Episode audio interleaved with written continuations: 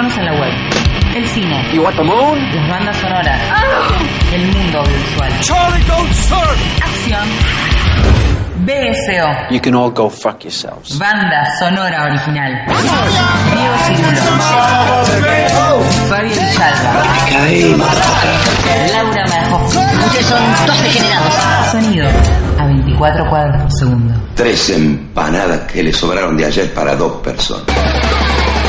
www.larocker.com.ar Tell you what to do, what to think, and what to feel. BSO. Banda sonora original. Just when I thought I was out, they pulled me back in. Por La Roca. Catching ideas is uh, very tricky. It could happen tomorrow or it could happen next week or five years goes by.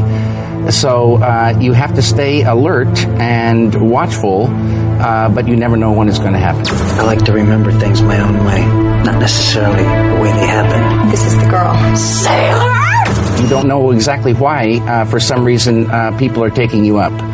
And the same way when you go down. Um, you can't figure it, uh, but it's happening. That girl is not in my film. It's no longer your film. with it. A, a depression can stop uh, the creative process, but um, when you feel very good about your work, which I did, uh, except for Dune, uh, but uh, when you feel good about it, um, uh, the uh, channels are, you know, open still. Lost, lost,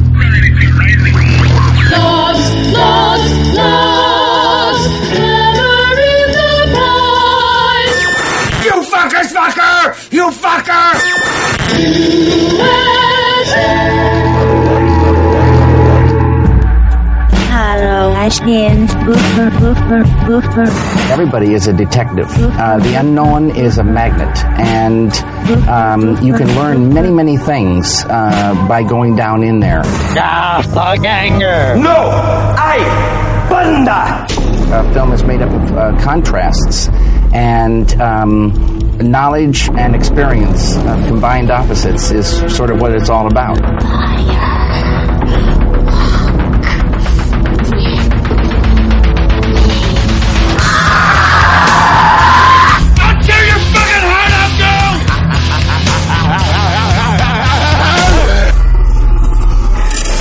Mysteries, uh, we love mysteries. Life is filled with them. And uh, some of them are very abstract. Baby wants to fuck. It has so much to do with uh, love and uh, cinema. And I still can see blue velvet through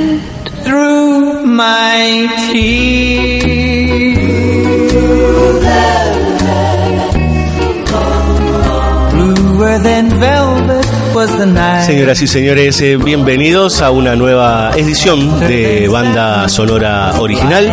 Estamos en el último jueves de septiembre. Eh, habrán escuchado una voz ahí un poquito aflautada, pero en el medio de un contexto bastante terrorífico, un poco perturbador.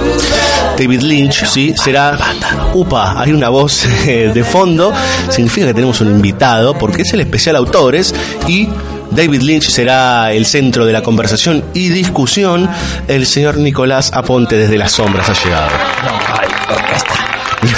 There is no band. Buenas noches, muy, muy feliz de estar acá otra vez, después de hace poco de estar rockeando y documentalizando.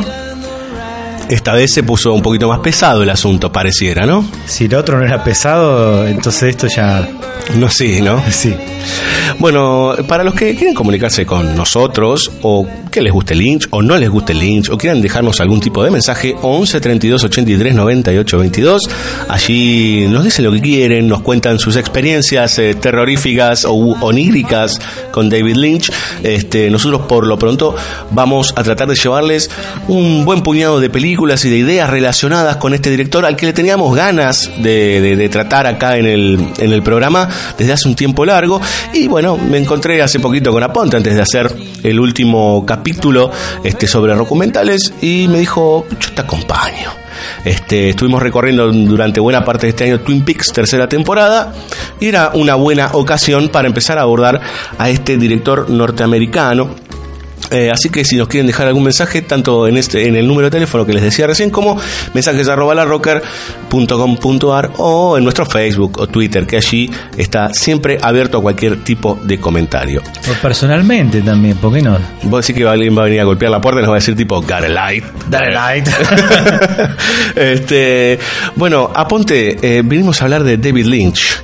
Este, este año fue un año muy particular en relación a este, este director que hacía mucho tiempo que no filmaba. Sí, total. Y la verdad que, bueno, sí, es como que vino la excusa al pelo, ¿no? Para finalmente hacer esto que hacemos detrás del micrófono, fuera del micrófono, hacerlo delante del micrófono y que la gente disfrute o padezca, bueno, según que salga de esto, ¿no? Sí, de hecho, el señor Aponte acaba de decir disfrutar o padecer, dos términos opuestos, y en realidad nosotros vamos a tener una idea que va a recorrer todo el programa, así como en su momento cuando hablamos de Coppola tratamos de puntualizar en algo ¿sí? Este, en, ese caso fue el padrino y las relaciones de poder, etcétera, etcétera, etcétera. En este caso vamos a tratar de hacer un recorrido con la idea del doble, ¿sí?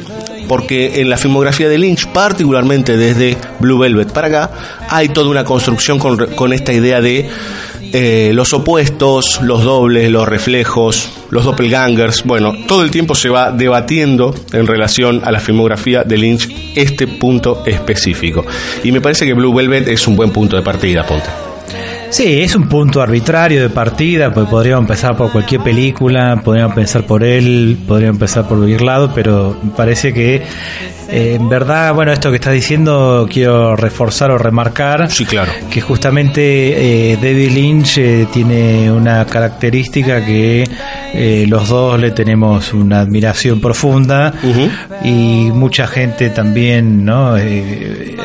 casi un fanatismo, ¿no? Lo cual como es muy a ti bueno, el cine también tiene eso, ¿no? además de la cinefilia, esa enfermedad que no sé, cómo caracterizarla más como unos locos que se obsesionan hasta niveles que se dice de enfermizos. Pero bueno, también está el fanatismo, el fanatismo así eh, casi deportivo, por decirlo, ¿no? De pasional. Y David Lynch tiene esa característica. Y me pareció interesante que cuando decidimos encarar a David Lynch, también decir, bueno, hay, hay varios documentales ya hechos, ¿no? Donde sobre él, de hechos de él, sobre sí mismo, ya se ha escrito bastante, no solo en, libros, sino en blogs. Eh, en muchos lados y bueno cada película es como una mm, abre las puertas para la interpretación casi infinita o obsesiva y la verdad que entonces al menos la propuesta era tratar de no caer en eso, hacer otro especial más sobre. Boludo, el plano ese lo que quiso decir es que tal cosa era la posta, volada. Es así. Y, véanlo así porque lo estuvimos, loco, hace 10 años que estudio Lynch. Así que esto es así. ¿no? O sea, em, y entonces cuando tiraste la propuesta del doble, me pareció que era un buen modo de acotar un poco, ¿no? Todo lo que se puede ver y decir o pensar o o reflexionar a partir de Bill Lynch. Y bueno, sí, en tal caso, Blue Velvet no es la primera película de él, pero es la primera donde empieza a manifestarse la idea de duplicidad en varios aspectos estructurales, eh, en los personajes, en los mundos que presenta, eh, que después a lo largo de las películas va a ir complejizándose en otros terrenos. Pero bueno, en Blue Velvet por principio un, no sé por dónde empezar, digo, aleatoriamente. No, digo, podemos empezar por el comienzo de la película, digamos, que es bien evidente y bien gráfica. Digo, también en esta en esto que decías vos recién, eh, Apo, de, de la cuestión que de que muchos se, se, se, vuelven locos con, con, Lynch al, al, término de querer entender, digamos, no hay que esto tiene que estar estructurado así, así, así, y buscar el plano que explique, bla, bla, bla, bla, bla, que también tiene su otro lado de detractores, obviamente, que es muy amplio.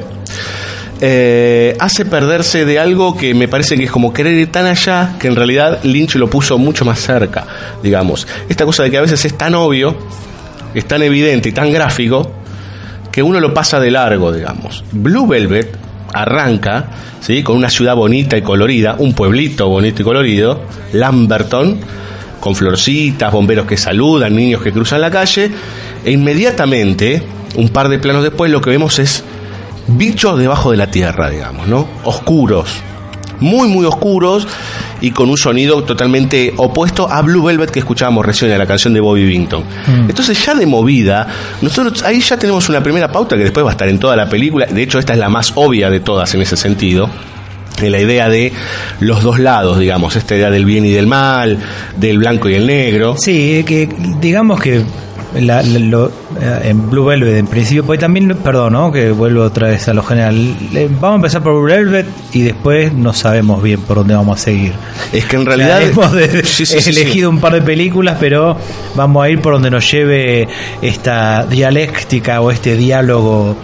eh, que no sé, vendrán donde sea. Un poco como propuesta de recorrido medio eh, errático que como las películas de él. Así que agárrense ese momento ya entonces para cambiar de canal o quedarse hasta donde quieran.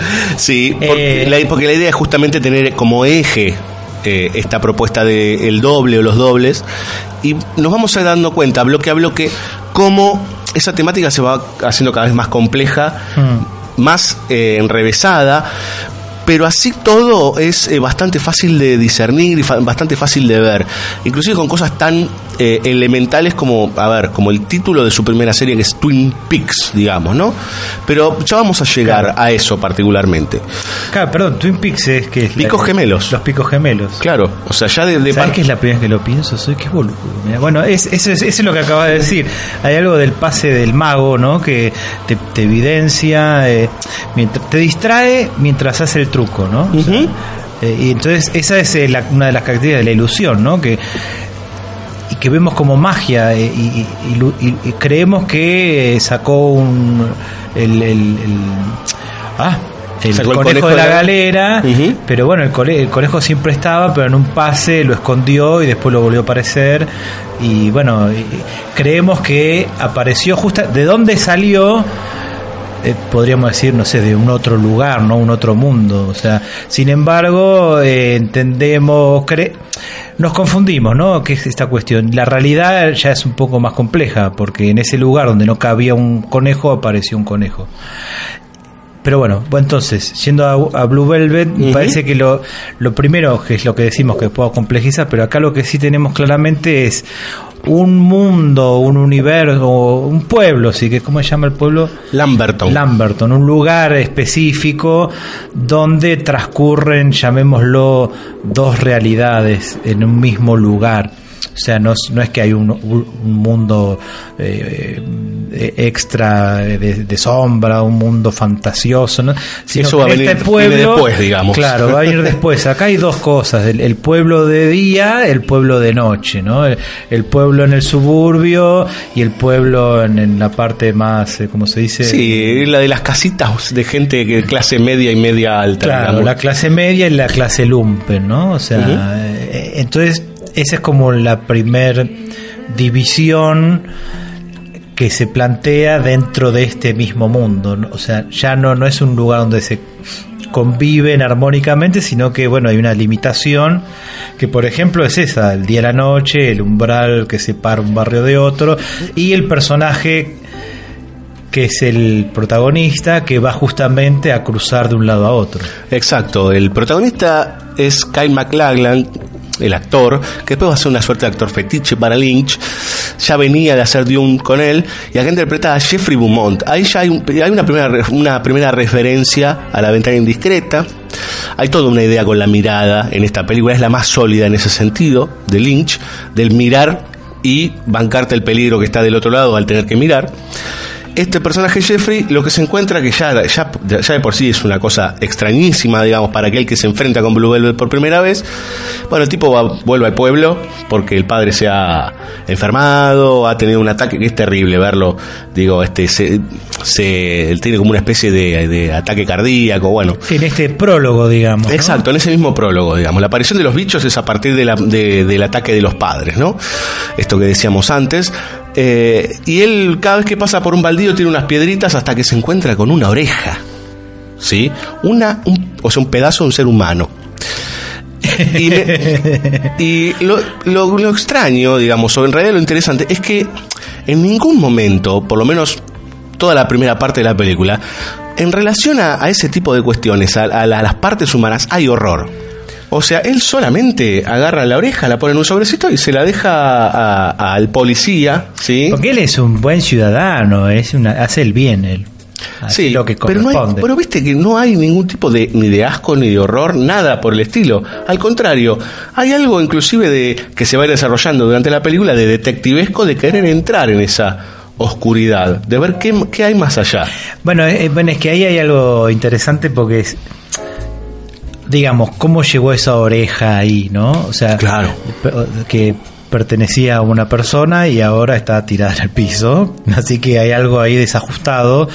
Eh, no sé, un profesor de guion diría que es el, es el director que puso la oreja ahí para que el protagonista la encuentre, lo cual es simpático pensarlo así.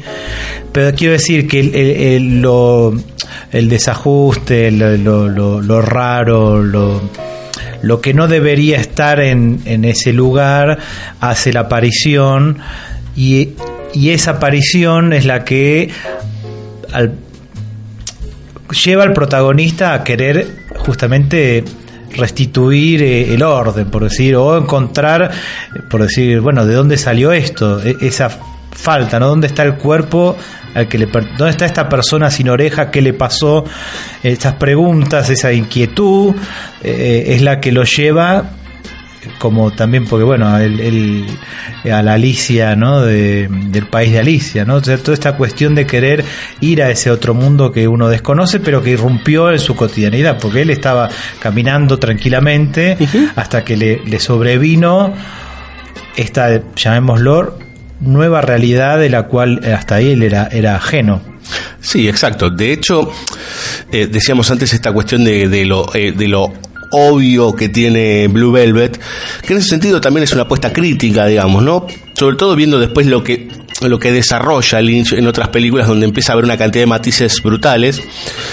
Eh, pero acá es como el, el, mundo de los blanquitos y de los rubios y de la pintura blanca, mm. todo es brillante y ese mundo extremadamente oscuro.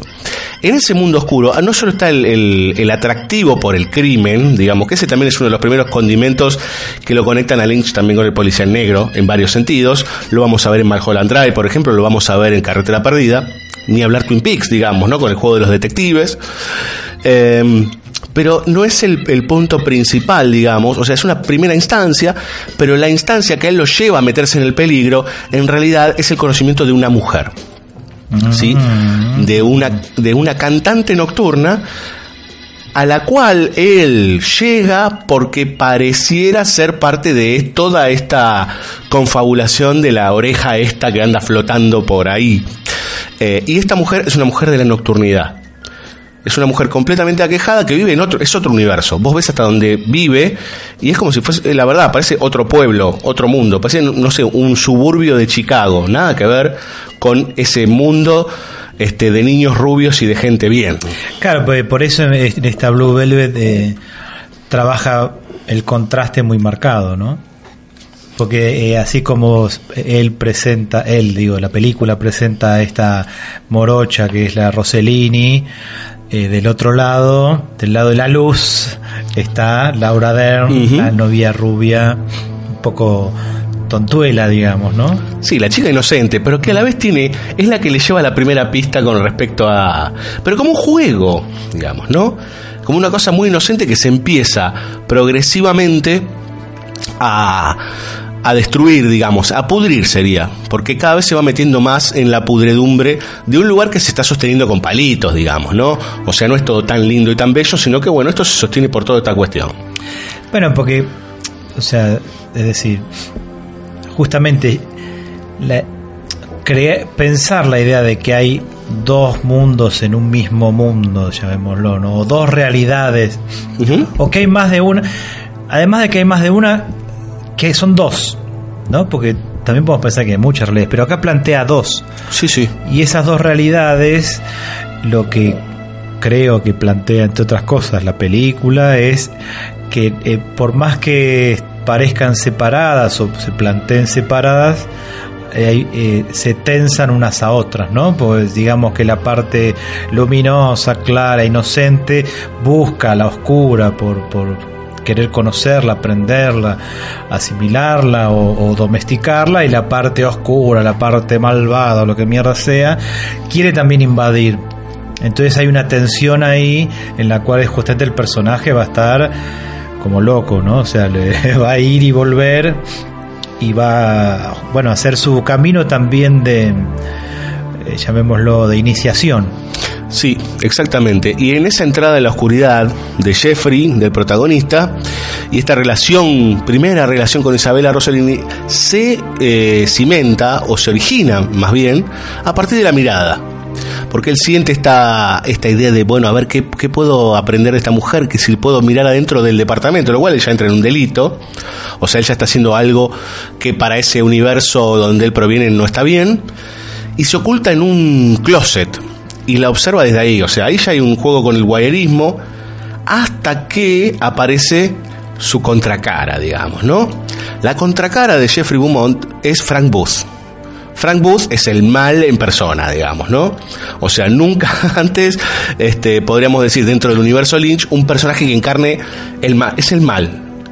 Bueno, eh, es que el tema, digamos por ahora que él encarna el mal, pero si pensamos en las películas posteriores de Lynch, claro, sí. Él va a tener una idea de lo que es el mal digamos, más profunda, por decirlo de alguna manera. Este es el mal terrenal, si querés. Claro. Pero después ya nos vamos a ir al, al mal trascendente pongámoslo de ese modo. Por eso otra vez esta cuestión de los mundos, es un, eh, eh, un, señor malo. sí, claro, pero es el... un señor que está muy enojado, un señor que es muy violento.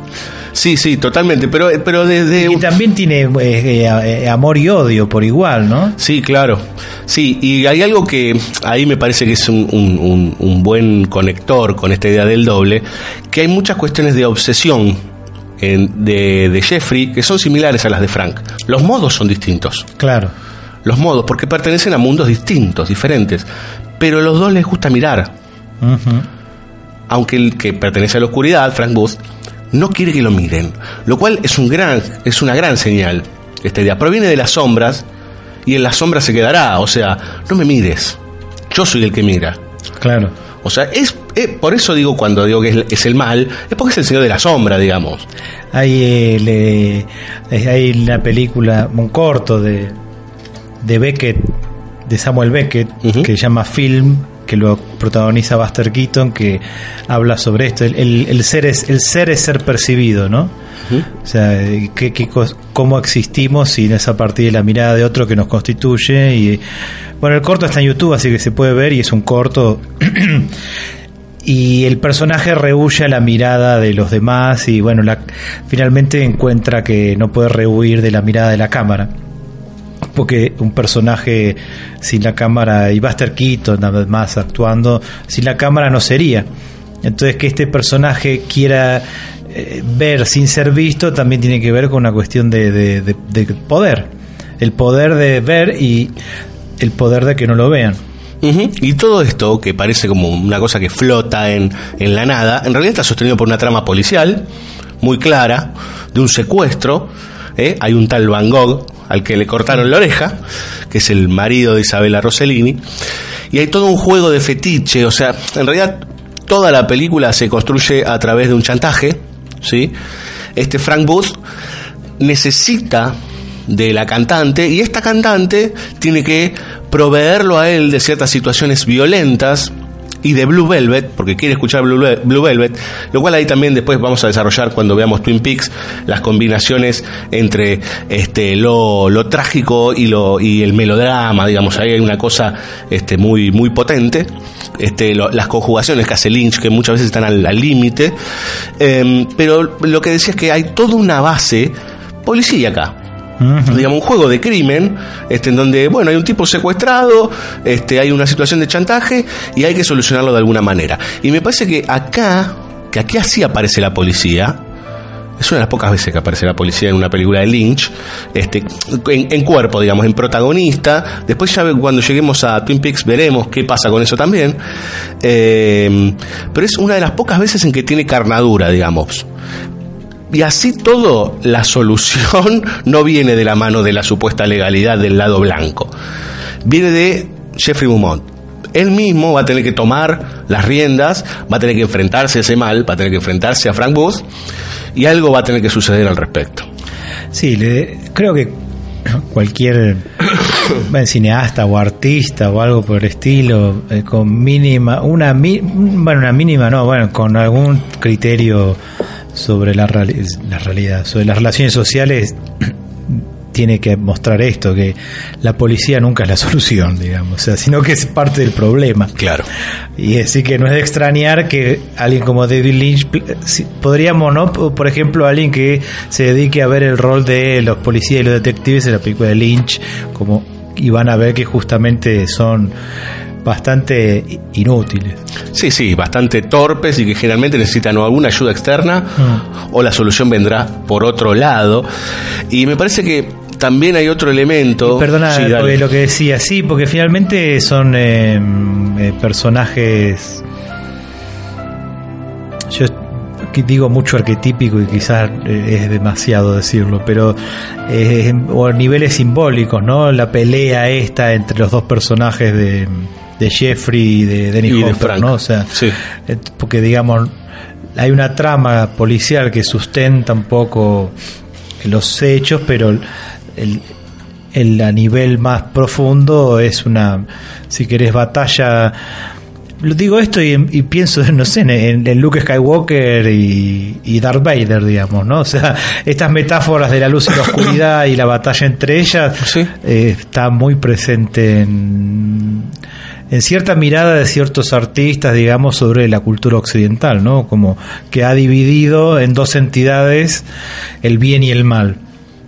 Que bueno, hay que pensar si están así, si están los buenos de un lado y los malos del otro. Creo que ya estamos grandes como sociedad para entender que todos tenemos el bien y el mal eh, conviviendo, ¿no? Siempre hay un lado oscuro en el asunto.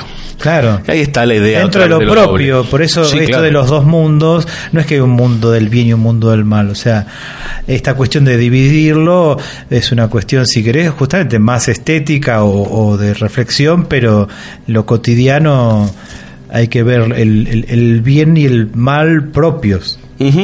De hecho, ya justo vino al pelo, porque lo que iba a comentar era esta idea de que la película eh, tiene una cierta estructura circular, digamos, ¿no? O sea, termina donde empezó. Eh, empieza con la casita blanca, termina con la casita blanca habitada por una familia. Esa familia, cuando empieza, básicamente cuando uno la ve, son, si uno pone una silueta de cartón o los pone a los actores es lo mismo, digamos, porque son verdaderamente vacíos. Uno ve a la madre, ve a la tía, ve al propio padre, inclusive regando, digamos, es todo muy mecánico.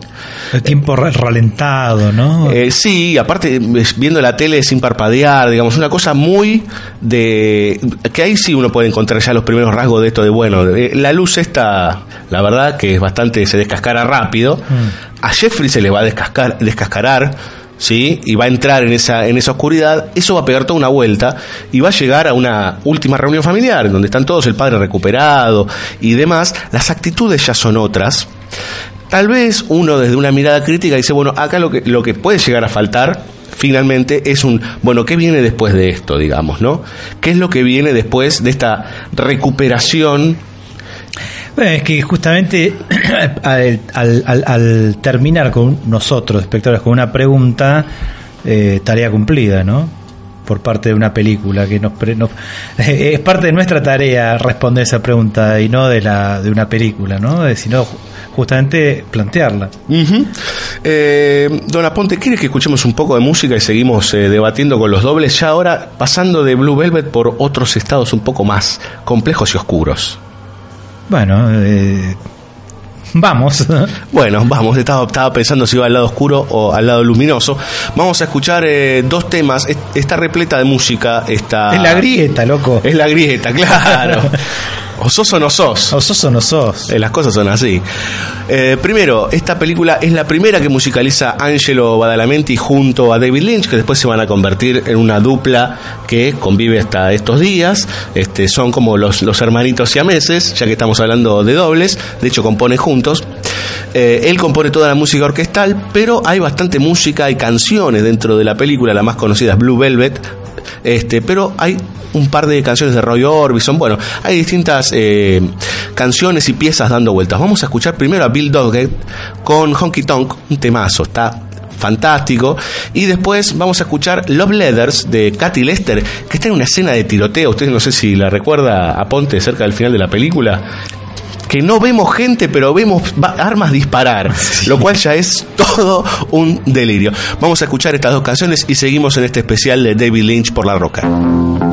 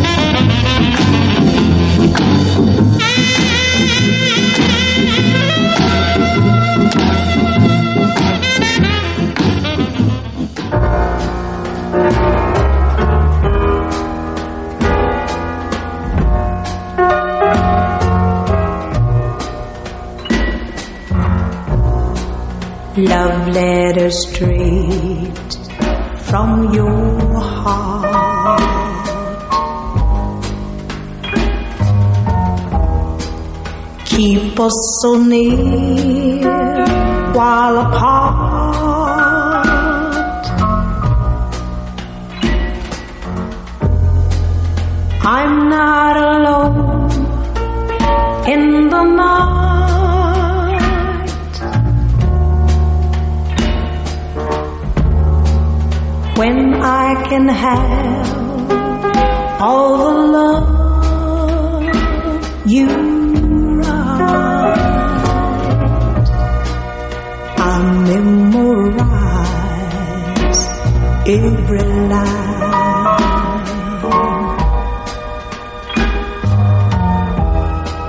and I kiss the name that you sign.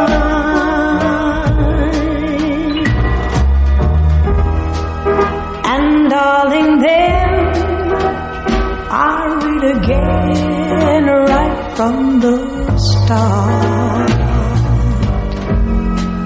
Love letter straight from your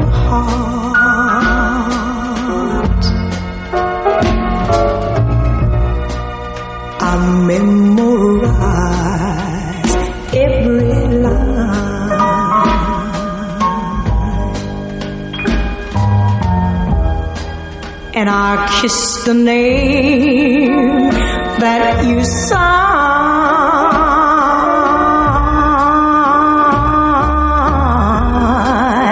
And darling, then I read again right from the start.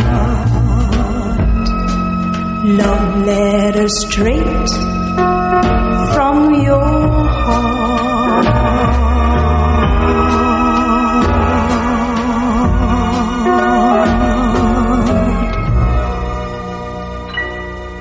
Lampone, el pedido es sencillo. Conseguimos una Magnum 357 con balas de verdad. BSO, banda sonora original. ¿Admite usted haber abusado sexualmente de menores? Por ahí simplemente es una cuestión de agotamiento. Ravena insiste en el concepto del harén. ¿Qué? Era una broma. ¿No hay un piquito para mí? Dicho de otra manera, ser un pederasta.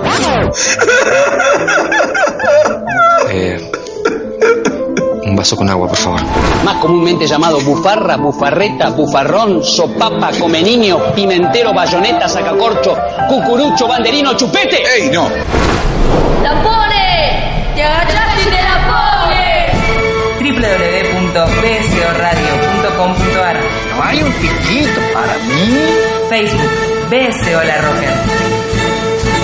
Y comunícame lo antes posible con Satanás. Seguramente vamos a necesitar de su ayuda. We've met before, haven't we? I don't think so. Where was it you think we met? At your house, don't you remember? No, no, I don't. Are you sure? Of course. As a matter of fact, I'm there right now.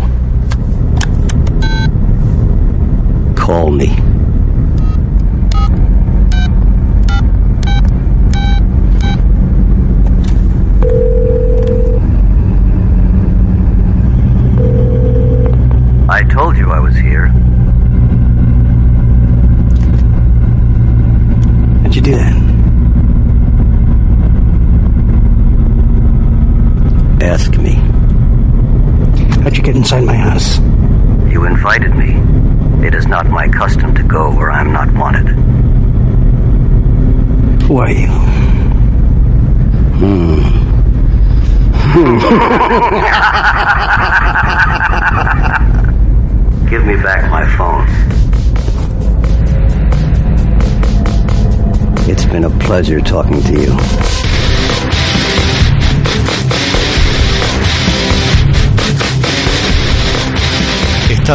Tengo miedo. tengo miedo, Diego. Para que tenga miedo a Ponte. ¿Quién es ese señor? bueno, es un señor muy, muy malo y muy oscuro. Eh, recién escuchamos un fragmento de Lost Highway, Carretera Perdida, de David Lynch, que tal vez nos sirva de puntapié para conectar un cuerpo de películas que funcionan de manera muy similar con respecto a esta idea del doble. Eh, recién el personaje que hablaba era Robert Blake, que hace de un Mystery Man, que se le presenta al protagonista y le dice, eh, en este momento yo estoy en su casa, mientras están cara a cara, ¿no? Este, le dice, no, una ¿cómo? fiesta, en una fiesta. Están en una fiesta. Y este, le dice, no, no te creo. Lo llama por teléfono y lo atiende el mismo tipo. Bueno, esa es parte de la lógica de eh, Los Highway del año 1997. Pero me parece que, mm, que lo importante radica en algo que tiene que ver con lo fundacional del doble, que está tanto eh, en Carretera Perdida como en Mulholland Drive, que es su, su sucesora, diríamos, ¿no? Del 2001, que es esta cuestión de eh, me enfrento a cierto elemento de la realidad y a partir de ese elemento, ¿sí? que para mí es un gran problema, que para mí es una gran traba, yo genero un universo y alternativas propias para poder correrme de, ese, de esa gran problemática. ¿Te pasa eso, Diego, vos? Todo el ¿Haces tiempo. eso todo el tiempo? Yo todo el tiempo, sí. Yo en este momento, por ejemplo, Sí. pienso que estoy en un cohete. Sí, a mí también me pasa eso. Cuando tengo algún problema con la realidad, me voy a la mierda en la mente, de- desenchufo, construyo cómo sería el final feliz y después vuelvo y veo que la realidad sigue siendo igual de mierda. claro. Pero bueno, tuve mi, mi, mi, mi segundo de gloria pensando que todo podía ser mejor en otro mundo, ¿no? Que es el de la mente de uno. Pero bueno, antes, porque esto, acá Lynch, ¿no? Es, de una película a otra, ¿qué hay en el medio? No, hay en el En medio. el medio está una historia sencilla. Lo Bueno, cual es como. un quilombo, esto es un. Así que. Pero le vamos a dejar para adelante una historia sencilla. Va sí, para en adelante. el medio, de- o sea, de Blue Velvet hay una historia sencilla. Una, No, en- entre los Highway y Mulholland Drive está una historia sencilla. no, no, entre Blue Velvet y Los Highway. No, bueno, ahí Hay tenés varias cosas. Wild at Heart, tenés eh, Firewalk With Me y un par de. Bueno, y está Twin Peaks, ¿no? Twin. Peaks, bueno, fue y- y- afilando el lápiz cada vez más. y digamos, por lo pronto, o sea, en esta, ya esta cuestión de los dos mundos, o de las dos realidades, acá sí ya aparece un, una, un otro lugar que no podemos precisar dónde es, ¿no? O sea, dónde es dentro del plano de la realidad que conocemos, ¿no? Es decir, no es que acá a la vuelta ni en el otro continente, en, en un otro mundo sería, pero que es parecido a este, lo cual ya es un salto cualitativo muy importante, porque en la anterior que hablábamos, Blue Velvet, teníamos, bueno, el barrio de acá y el barrio de allá, el día y la noche, entonces acá ya es mucho más eh, confuso. Vos por, por entonces también estás planteando además otra cosa, que es los dos, no solo ya dos mundos, sino dos ya por decirlo eh, dos, dos, el doble de un, del uno, ¿no? Del uno de una Sí. persona, de un yo que se desdobla. Entonces, bueno, esa realidad que crea es parte de, de su propio desdoblamiento. Sí, exactamente. Y entonces ya tenemos, además de estos dos mundos, un mundo que no sabemos dónde queda, ¿no? O sea, aunque él lo sitúa, ¿no? En la carretera, como si seguís la, esa carretera que, bueno, nos va a llevar a ese lugar donde va a aparecer este señor raro que habló. eh, y este señor raro también nos va a venir a visitar a nuestra casa, nos va a filmar eh, cuando dormimos y nos va a venir a charlar mientras estamos en la fiesta.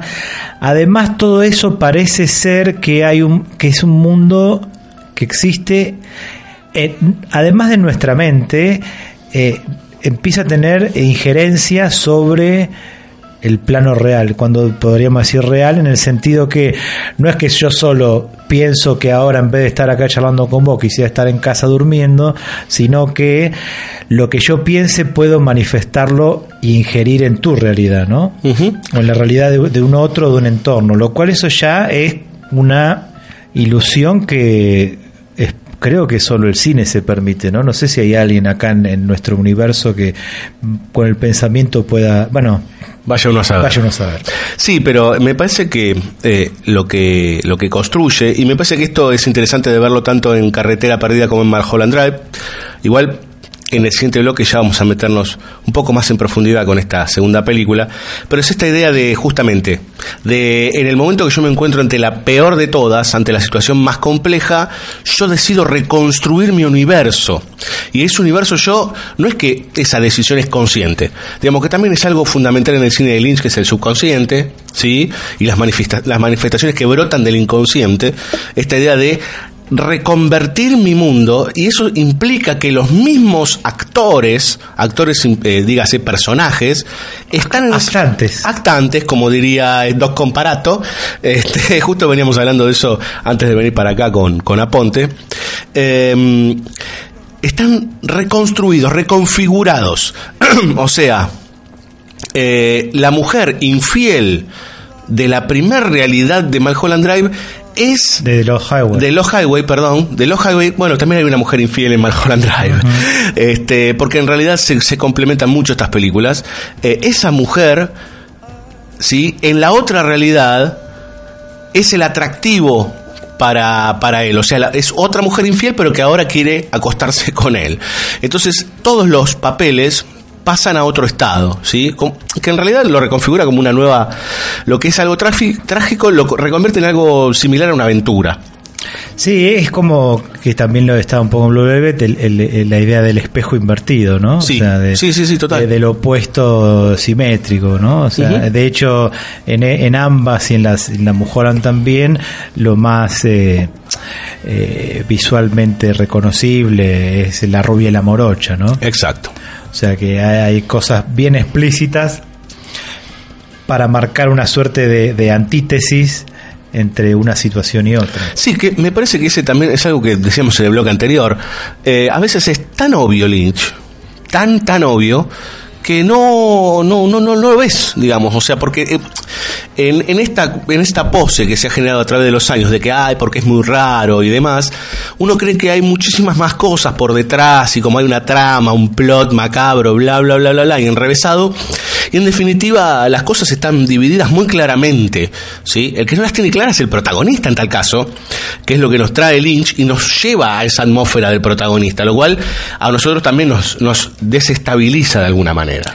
Sí, bueno, yo lo que creo que respecto a lo que decís es, bueno, también uno como espectador es cómo convive con la, la desestabilización o cómo convive con enfrentarse a, a algo que no nos va a dar certeza o nos va a generar más preguntas o inquietudes, eh, qué sé yo.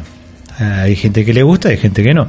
Claro. O sea, hay gente que le gusta frente a esas eh, dudas, eh, obsesión, bueno, obsesionarse como si fuese algo malo, eh, obsesionarse en responder y otros que eh, convivir con la pregunta sin responder. Digo, me parece en el sentido, eh, David Lynch es, es es una hipótesis, que es una persona generosa, digamos, como persona y como cineasta, ¿no? Que que las películas tienen suficientemente lugar para complacer a todo y bueno, y también al que no le gusta para odiarlo con ganas, digamos. Sí, claro. O sí. sea, el gran detractor tiene para divertirse. Sí. Oh, tipo, lo sí. disfruta tanto como el que lo ama, lo cual me parece bárbaro, ¿viste? Sí, totalmente. O sea, frente a la indiferencia, ¿no? Cualquier cosa sirve. Exactamente. Bueno, sí, totalmente. Es algo que generalmente nosotros hablamos mucho acá en el programa con respecto a la... A ver, hay una mirada de las cosas y esa mirada se puede discutir, se puede creer en ella o se la puede odiar, digamos, ¿no? Ponerse del otro lado. Y me parece que es un poco también parte de lo que sostiene mucho de la narrativa de David Lynch. Mm. Que es justamente esto, las dos miradas que se van confrontando y la propia mirada puesta en jaque. ¿sí? Eh, en el caso particular de los Highway hay algo que, que es fundamental. Es una historia de crimen esta, Mulholland Drive será lo mismo. Fred Madison, que es un saxofonista, esto también es interesante, porque Lynch, particularmente en Blue Velvet, en Los Highway y en Mulholland Drive, se mete y yo diría que está incluso con Imperio, que no la vamos a tratar en profundidad, porque es, es extremadamente eh, gigantesca, pero eh, se mete con una clase particular, digamos, que es la, la clase media, media alta, arty, o que está ahí cerca de todas eh, las expresiones artísticas, digamos, de alguna manera. Este, el, el, el, pueblo blanco promedio, digamos, ¿no? De los Estados Unidos, él es muy americano en ese sentido, y siempre hay como una apuesta, una apuesta, ¿sí? A, hacer mierda eso, digamos. A que el personaje se encuentre en un lugar tremendo, que en este caso es puntualmente una infidelidad, ¿sí? Eh, y a partir de esa infidelidad, lo que viene después de eso es un infierno total. Sí, eh, sí como decías, ¿no? La, acá la trama es de celos, venganza, asesinato, o sea, es un femicidio. Es un tipo eh, eh, que, que mata a su mujer porque está celoso, porque intuye, sospecha que ella lo engaña. Y él de alguna manera hace todo una, un artificio retorcido y fantástico y, y, con personajes eh, traídos de otro mundo para justificar, digamos, ¿no? De, de, una manera, justificar en su mente lo que acaba de hacer o tratar de, de explicar por qué hizo lo que hizo, porque eh, parece eh, él, dentro de cómo va sucediendo las cosas, parece un arrebato. Claro. Sin embargo, lo que hace después la película es ver que ese arrebato está premeditado por la ayuda de este ser traído del mal que lo ayuda a tomar esta eh, decisión última de matar a la mina, lo cual es muy loco, o sea, en términos de, trama, como es realmente muy crítico del, de la construcción de este macho artista, ¿no? Que, quiere controlar todo y se le va todo de las manos. Sí, de hecho, eh, hay algo que está ahí muy. A ver, que ya estaba levemente dibujado en Blue Velvet, o tal vez eh, muy superficialmente en Blue Velvet y que acá se, se, se, pone en manifiesto, que es la idea de la impotencia. ¿Sí? Eh, hay una escena particular en donde Fred Madison eh, que en realidad es Bill Pullman, eh, tiene sexo con Patricia Arquette. Mm. Ese, es la escena de sexo más costosa del universo, digamos, ¿no? Este, no hay nada. Hay cuerpos desnudos en una cámara lenta en donde no hay, no, puede existir el erotismo en esa pareja, no hay forma, ¿no? Y me parece que ese también, ese elemento pulsional, que era el que también movía a Jeffrey para ir a buscar la oscuridad, es lo que a él también lo motiva ¿sí? a meterse en los caminos que se mete a posteriori. Y este Mystery Man, este ser imaginario, este, esta especie de figuración humana de, lo, de los celos y de la rabia, digamos, porque es el que lo va moviendo, em, es fruto de eso, digamos. Es fruto del no poder complacer ni ser complacido. Sí, eh, sí. Que, parece que ahí es donde yo, hablando de esto, pienso que no muy, muy por esta época salió Ojos bien cerrados de Kubrick y como que estas dos películas terminan de dar el dedo en la llaga y de señalar eh, el conflicto que nosotros quizás hoy lo tenemos muy en boga, ¿no? Esta crítica al, al, patriarcado, ¿no? Y la heteronorma, pero estas películas creo que son muy claras en ese sentido, porque claro, el tipo este tiene eh, justamente es un, no puede satisfacer su deseo, no puede apropiarse de esta mujer y, poseerla y controlarla, y realmente eh, eh, este, estas dos, Patricia Arquete, tienen control total sobre. Bueno, no, no necesariamente control, simplemente eh, cuanto menos tienen eh, control sobre sus propios deseos. Y eso es algo que los personajes alrededor de ella, masculinos, no, no pueden tolerar. Porque hay una escena más adelante, ¿no? Cuando está este doble de eh, ¿cómo se llama el personaje? ¿De, Dick Laurent? No, no, no. Ah, Fred Madison. El, doble de Fred, que es un pendejito. Pete Dayton se llama. Que es eh, mecánico y cae la rubia y la rubia se lo le va. Vení pendejo que, que quiero divertirme un poco. Sí, es el sueño del pibe, digamos, en ese sentido. Juega con eso. Claro, él tiene una novia que no le da pelota porque está con esta rubia, que la rubia es también el peligro porque es la mujer de un capo mafia y después que ellos se escapan juntos, o sea, fíjate que parece como una película eh, muy eh, llana y lisa de clásica de Hollywood, ¿no? Del de, Gun Crazy ese Lewis de film noir de los 40 y eh, están garchando en la arena y ella se acerca al oído y le dice vos nunca me vas a poseer y lo deja en el piso y se va entonces, este doble del, que es el mismo, no está en ninguna de las dos realidades obteniendo eh, su, la posesión, sino que lo que está haciendo, entonces lo descarga en la venganza, en la sangre, en mato a el que, el que se cogió a la minita, ¿no? Sí, porque de hecho toda la reconstrucción esta, todo este universo paralelo que él genera, toda esta reconversión este, de Fred Madison en Pete Dayton, en realidad es todo un arco para, para decirnos a nosotros espectadores que él va a ir a liquidar a Dick Laurent, que es el que en el primer plano de la película, ¿sí? el segundo en realidad, se escucha que alguien dice, Dick Laurent está muerto, ha muerto, ¿no? Fíjate, ¿no? Toda la parábola hasta llegar ahí, ¿no?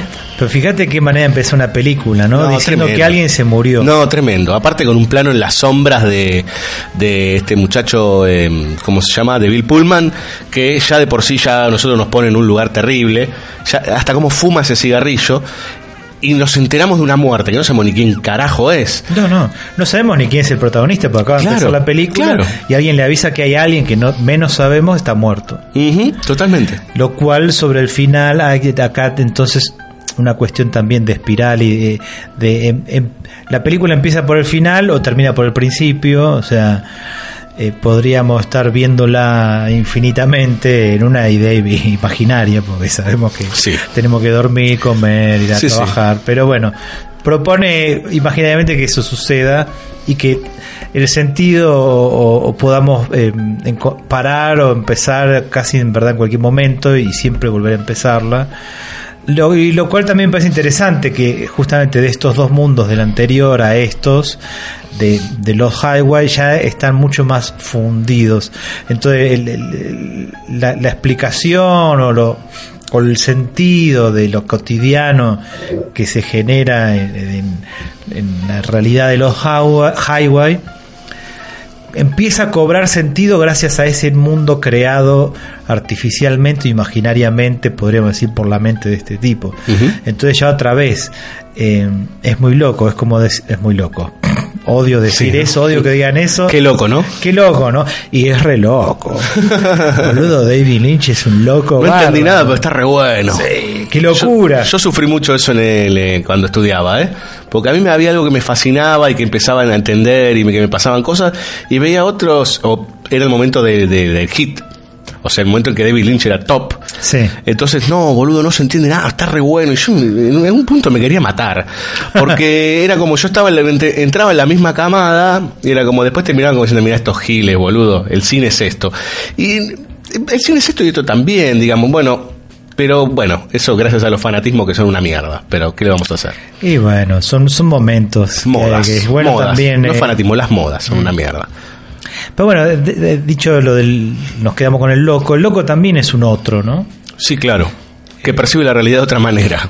Sí, y también eh, nosotros a veces eh, nos sentimos locos o, o- o- o ca- cara- caracterizamos de, de locura ciertos actos, ciertas, ciertos modos, para también eh, sentirnos normales de alguna manera, sentirnos bien. Entonces, esta necesidad justamente de, eh, de, de de quitarnos cierta, ciertos aspectos eh, propios o ciertos actos que no nos gustan o no comprendemos para justificar para darle razón a los nuestros. ¿Sí? Entonces, esta cuestión del pensamiento dual o doble está mucho más presente en, lo cotidiano, está todo el tiempo presente. Por más que estas películas parezcan justamente raras y locas y confusas, no están para mí muy alejadas o nada alejadas de nuestra realidad cotidiana. De hecho, algo que también David Lynch tiene muy presente dentro de las propias películas es cuando los personajes se van a dormir.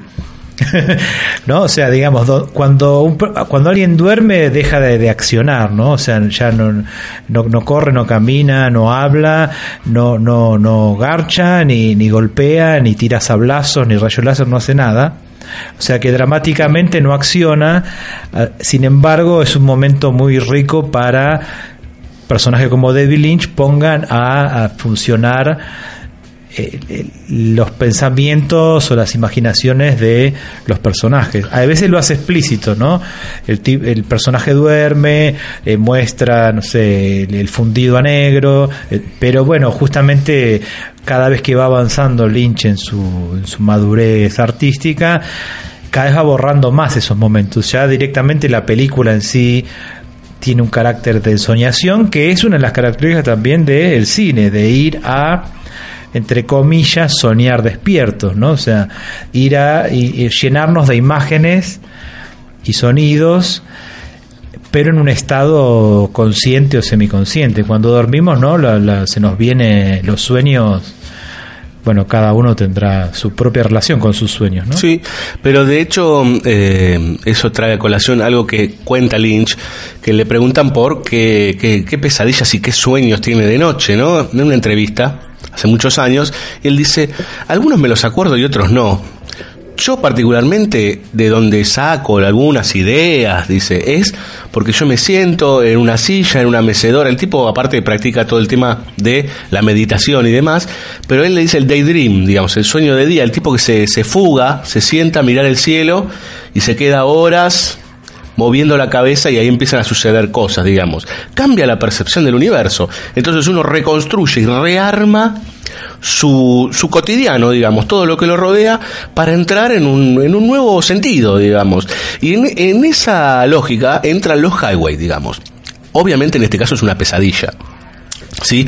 El escapismo del personaje, porque, a ver, repito lo mismo, está puesto en esos términos. El escapismo, hay un escape del personaje, se transforma para escaparse de la cárcel, así, así de evidente. Después no, porque el coso de la vuelta, no, está ahí, está ahí, está puesto está puesto, este, ese escapismo, que parece ser algo idílico, porque se encuentra con esta rubia que le parte la cabeza y demás, termina siendo la destrucción total. Bueno, es que ya había sucedido, por eso está uno decís de pesadilla, hablando de sueño, está la, pesadilla y él escapa a un sueño idílico romántico. O sea que, que, que como si tratase de compensar, ¿no? O sea, aquello que sucedió de ese asesinato eh, rencoroso y salvaje hacia su mujer, con un sueño de el, adolescente iniciado sexualmente, bueno, iniciado, sí, sí, iniciado sexualmente en la pasión y en el, y en el goce. Es el jovencito con la chica mayor. Claro, y que ella es eh, justamente eh, sexualmente muy activa, o sea, es la que le enseña a él lo, lo por eso digo, like, like a version, como una primera vez, como decía Madonna, acá lo vio el pibe, porque el pibe está con su noviecita de barrio y de pronto viene esta rubia y le rompe el coco, lo vuelve loco. Bueno, justamente. Bueno, hay, hay una escena muy fuerte, muy, muy fuerte, eh, que cuando él siente una frustración en una comunicación telefónica con ella, ¿sí? porque aparte, repetimos, ella es la mujer de un capo mafia. ¿No? De un capo mafia al que él le arregla el auto. Eh, cuando él siente la frustración porque no se pueden eh, juntar para tener sexo o para estar juntos, él se acuesta con la novia. Estar juntos para tener sexo, no, no hay otra ahí. Bueno, para estar juntos y tener sexo, digamos, bueno, después se pueden estar juntitos mirando el techo, no sé. Sí, sí, pero creo que acá justamente esta relación está fundada. Sí, lo carnal, sí. Lo carnal puramente. Eh, bueno, está perfecto lo que decís porque él automáticamente lo que hace es va hacia la novia a la, a la mujer legal, por decir, y tiene sexo como tenía con la otra, digamos, y la otra no lo puede creer, digamos, porque tenía sexo estándar, por decir, normalmente, este, y acá es, eh, a ver, vamos a hacerlo así, coge salvajemente. Otra vez, para asociar con otra película, me viene, como vino Ojos Bien Cerrados, ¿cuál es? A ver si la sacan. Ah. Un poco de posterior de un señor llamado David, que hizo una historia violenta. Ah, sí, Cronenberg, claro. Donde también hay una relación, ¿no? De cómo eh, la pasión, ¿no? Está asociada, o el sex and violence de, los, de los de Exploited. Es decir, que viene asociada también con un desenfreno y con una suerte de, de, llamémoslo una violencia canalizada a través del sexo. Totalmente. Me parece que es tiempo de escuchar un poco de música y profundizar. Y de profundizar en el próximo bloque en Malholland Drive y Twin Peaks. Que, o sea, los Highway está en el medio de estas dos, digamos, ¿no? Y me parece que este es igual es el pico de madurez de Lynch. Pero ahora, en el próximo bloque, después de escuchar música, ya vamos a empezar a ver cómo es esta idea del mal trascendente, ¿sí? De que hay algo más allá que puede ser ese mal y que puede estar esta confrontación y la idea del doble, del pasaje, etcétera, etcétera. Vamos a escuchar a continuación, tiene una banda sonora increíble, Los Highway, espectacular, este, muy rockera, en realidad muy industrial, ¿no? De la música industrial de esos este, mediados de los 90. Primero vamos a escuchar a los alemanes Rammstein con el tema Hirate Mitch, que este tema se escucha cuando él entra en un pasillo, abre una puerta y hay una especie de infierno rojo, este, con este, con Patricia Arquette en bolas, bueno, una cosa tremenda, este, con este tema de Rammstein, y a continuación Marilyn Manson, que también está en la película, dentro de una película porno, o sea, bueno, eh, con el tema I Put the Spell on You.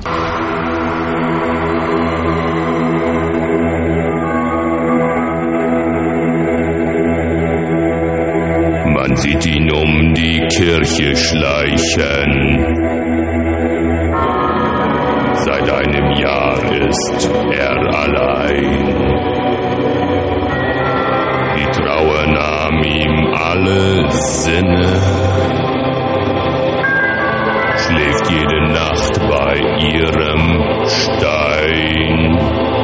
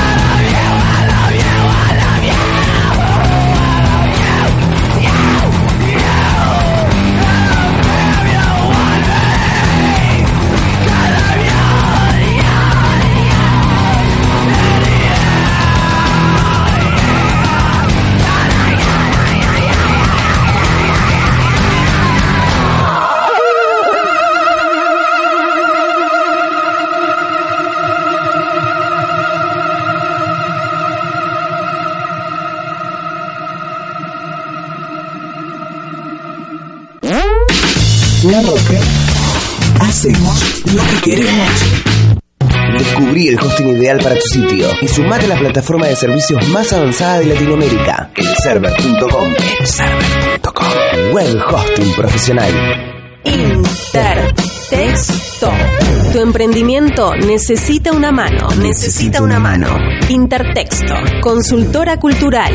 Te simplificamos la vida administrativa, contable, impositiva, de organización financiera y de gestión. Intertexto. Intertexto. Si tenés un emprendimiento cultural, llámanos 53682696.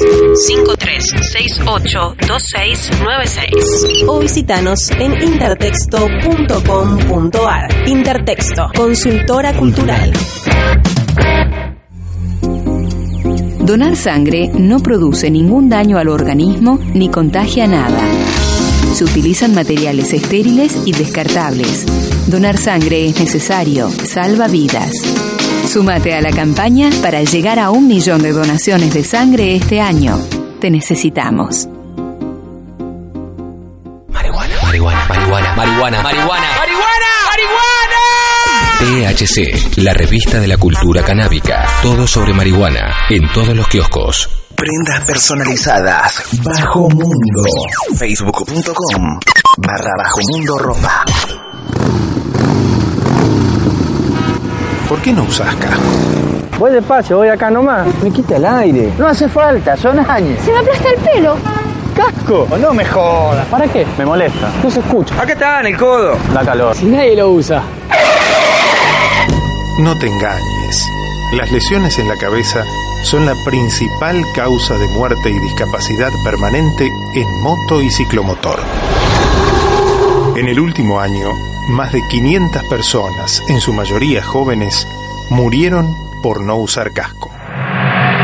Vos, que tenés cerebro, usalo.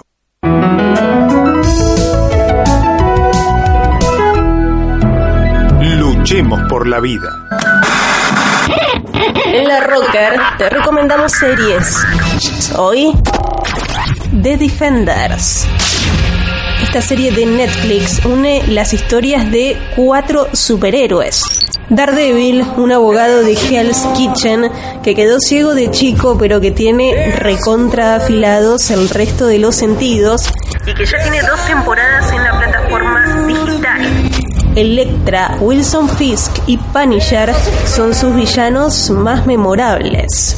Jessica Jones, una investigadora con mucha fuerza, debe enfrentar a Kilgrave, un criminal que controla las mentes de los demás. Jessica, además, se cruza con Luke Cage, con quien tiene un pequeño amorío, hasta que descubre que otra situación del pasado los une. Finalmente, Iron Fist es el puño de hierro que regresa luego de la muerte de sus padres y de haber estado durante años formándose como un experto en artes marciales.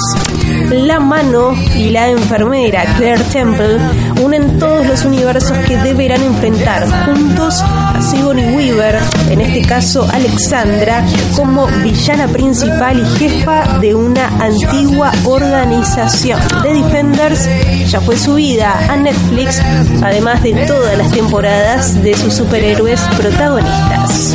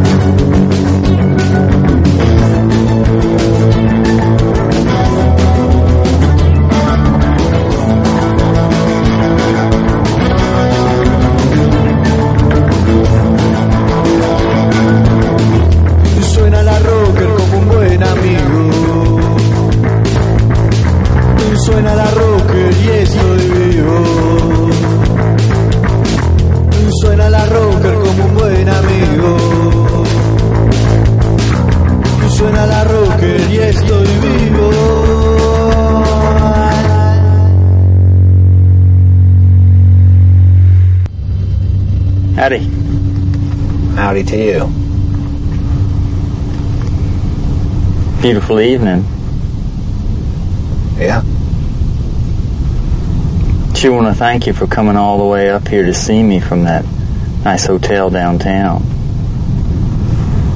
No problem. What's on your mind?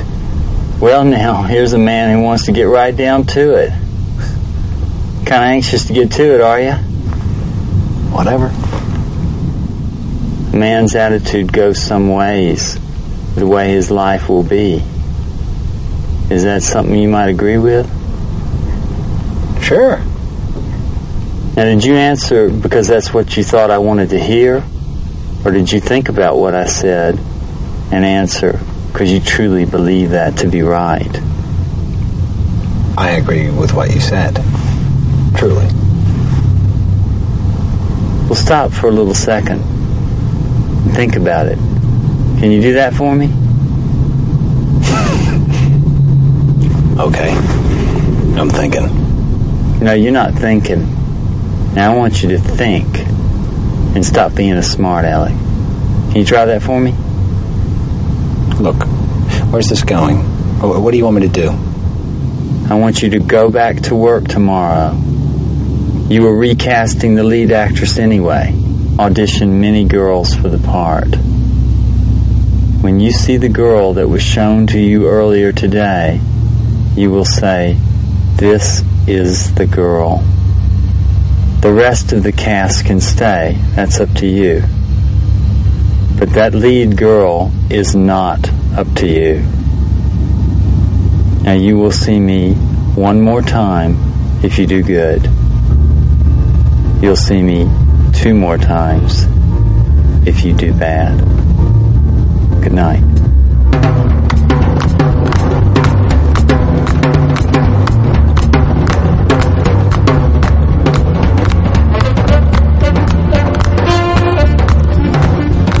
Si antes escuchábamos al, al Mystery Man, ahora escuchamos al Cowboy. ¿Sí? Es un personaje que en realidad se puede emparentar mucho con aquel otro de los Highway, este de Mulholland Drive del año 2001. Estábamos con Aponte escuchando las líneas de diálogo eh, y son trem- es tremendo. Digo, yo, eh, uno se imagina en esa situación, se imagina con alguien No, no, no, no quisiera nunca en Claro. mi puta vida Claro. pasar por algo así. Bueno, ahí, ahí está la, la- la- la clave. Es decir, creo que eh, justamente porque estos dos personajes aparecen, no, no son de este mundo, o sea, no aparece, no son de este mundo. Eh, eh, lo interesante es que no son, o sea, en tal caso serían manifestaciones con suerte. Hablamos de nuestra mente porque no queremos pensar justamente que hubiese uno- un otro mundo de, de fantasmas eh, o espíritus naturales que exista, porque ahí, bueno, ya no sé. Si bien hay gente que sí trabaja sobre estas cosas, ¿no? Sí, claro. Eh, eh, Sí. digo, en, lo- en este en la realidad. Y hay gente que cree y hay gente que ha visto apariciones. Otra vez, lidiar con este tipo de apariciones no es para cualquiera. Eh, y es algo interesante que da- hay algo del, miedo o el, verdadero terror, eh, que es el terror que nos sucede en momentos cotidianos, que creo que David Lynch lo captó muy bien, que tiene que ver para mí con justamente eso, la aparición de de, de ese otro eh, extraño, eh, pero de una manera, llamémoslo cotidiana, porque viene a tener una charla amable, no, es que viene eh, como el payaso este It, ¿no? Con cara de loco a, co- a gritar y con sonidos estridentes a asustarnos. Este viene a negociar. O sea, son do- el mundo este que viene a negociar con el nuestro próximamente de una manera, llamémoslo entre comillas, racional o, o, mm, entablar un diálogo. Sí, civilizado. claro, no sé. Lo cual eso es muy terrorífico de, eh, de ver por la, la tranquilidad con la que se expresa, la convicción de, ese, de ese ser para imponernos modificar nuestra realidad, ¿no? Porque acá él- él está el director de cine que quiere a una chica como protagonista y este ser viene a decirle no, esa no, va a ser otra. Y él va a tener que modificar sus deseos, sus voluntades por, por las razones que arguye este ser que nunca sabemos de dónde viene y que también después se lo ve más atrás en una fiesta, o sea, es como muy interesante el concepto de, de- de cómo genera terror o miedo en el espectador de David Lynch. Si antes hablábamos de que Lynch se metía en un, en un universo muy particular, al cual siempre ponía en jaque, que es este universo de la América blanca, de un poder adquisitivo promedio, generalmente relacionada con el arte, bueno, en esta película en particular profundiza el asunto, porque, ¿qué hace? Nos da, nos entrega un personaje que se llama Betty, interpretada por Naomi Watts, que llega a Los Ángeles, ¿sí?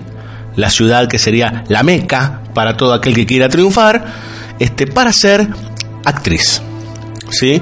Y llega ya cuando llega con dos viejitos, baja del avión con dos viejitos que parecen adorables, este, que luego serán lo que Hay serán. un desajuste ya, hay algo raro ya en ellos. Sí, sí, ya, este, si uno ve y revisa la escena hasta cómo está doblada, porque está doblada esa escena, hay algo que uno dice, che, esto es raro, esto está como muy artificial, ¿no?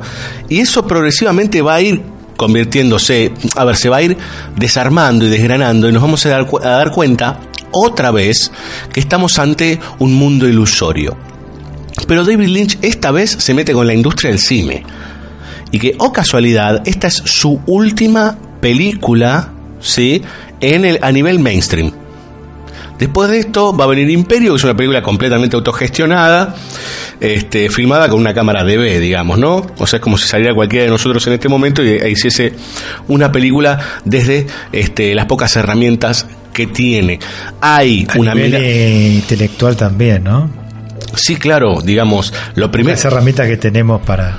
No, bueno, sí, pues claro, sí, porque comparándolo con, con Lynch. Con vos, David, claro. Bueno, pero lo que pasa es que acá ya estamos en un, en un nivel de proceso. Este, aparte, es esta idea que a veces eh, han contado otros también acá en BCO y que hemos charlado, que es como el autor va poniéndole capas a una misma idea o mismo tema y se va repitiendo, pero no repitiendo en términos de, bueno, siempre toca lo mismo porque es un lugar de confort, sino que hay más para hurgar, hay más para dar vueltas.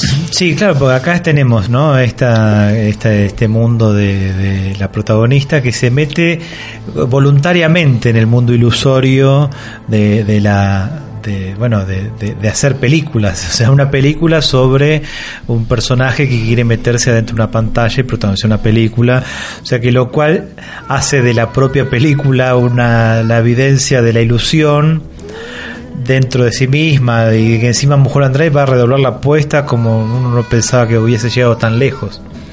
Lo cual no es como las unas capas en profundidad hacia adentro, como viste el 3D ese de profundidad.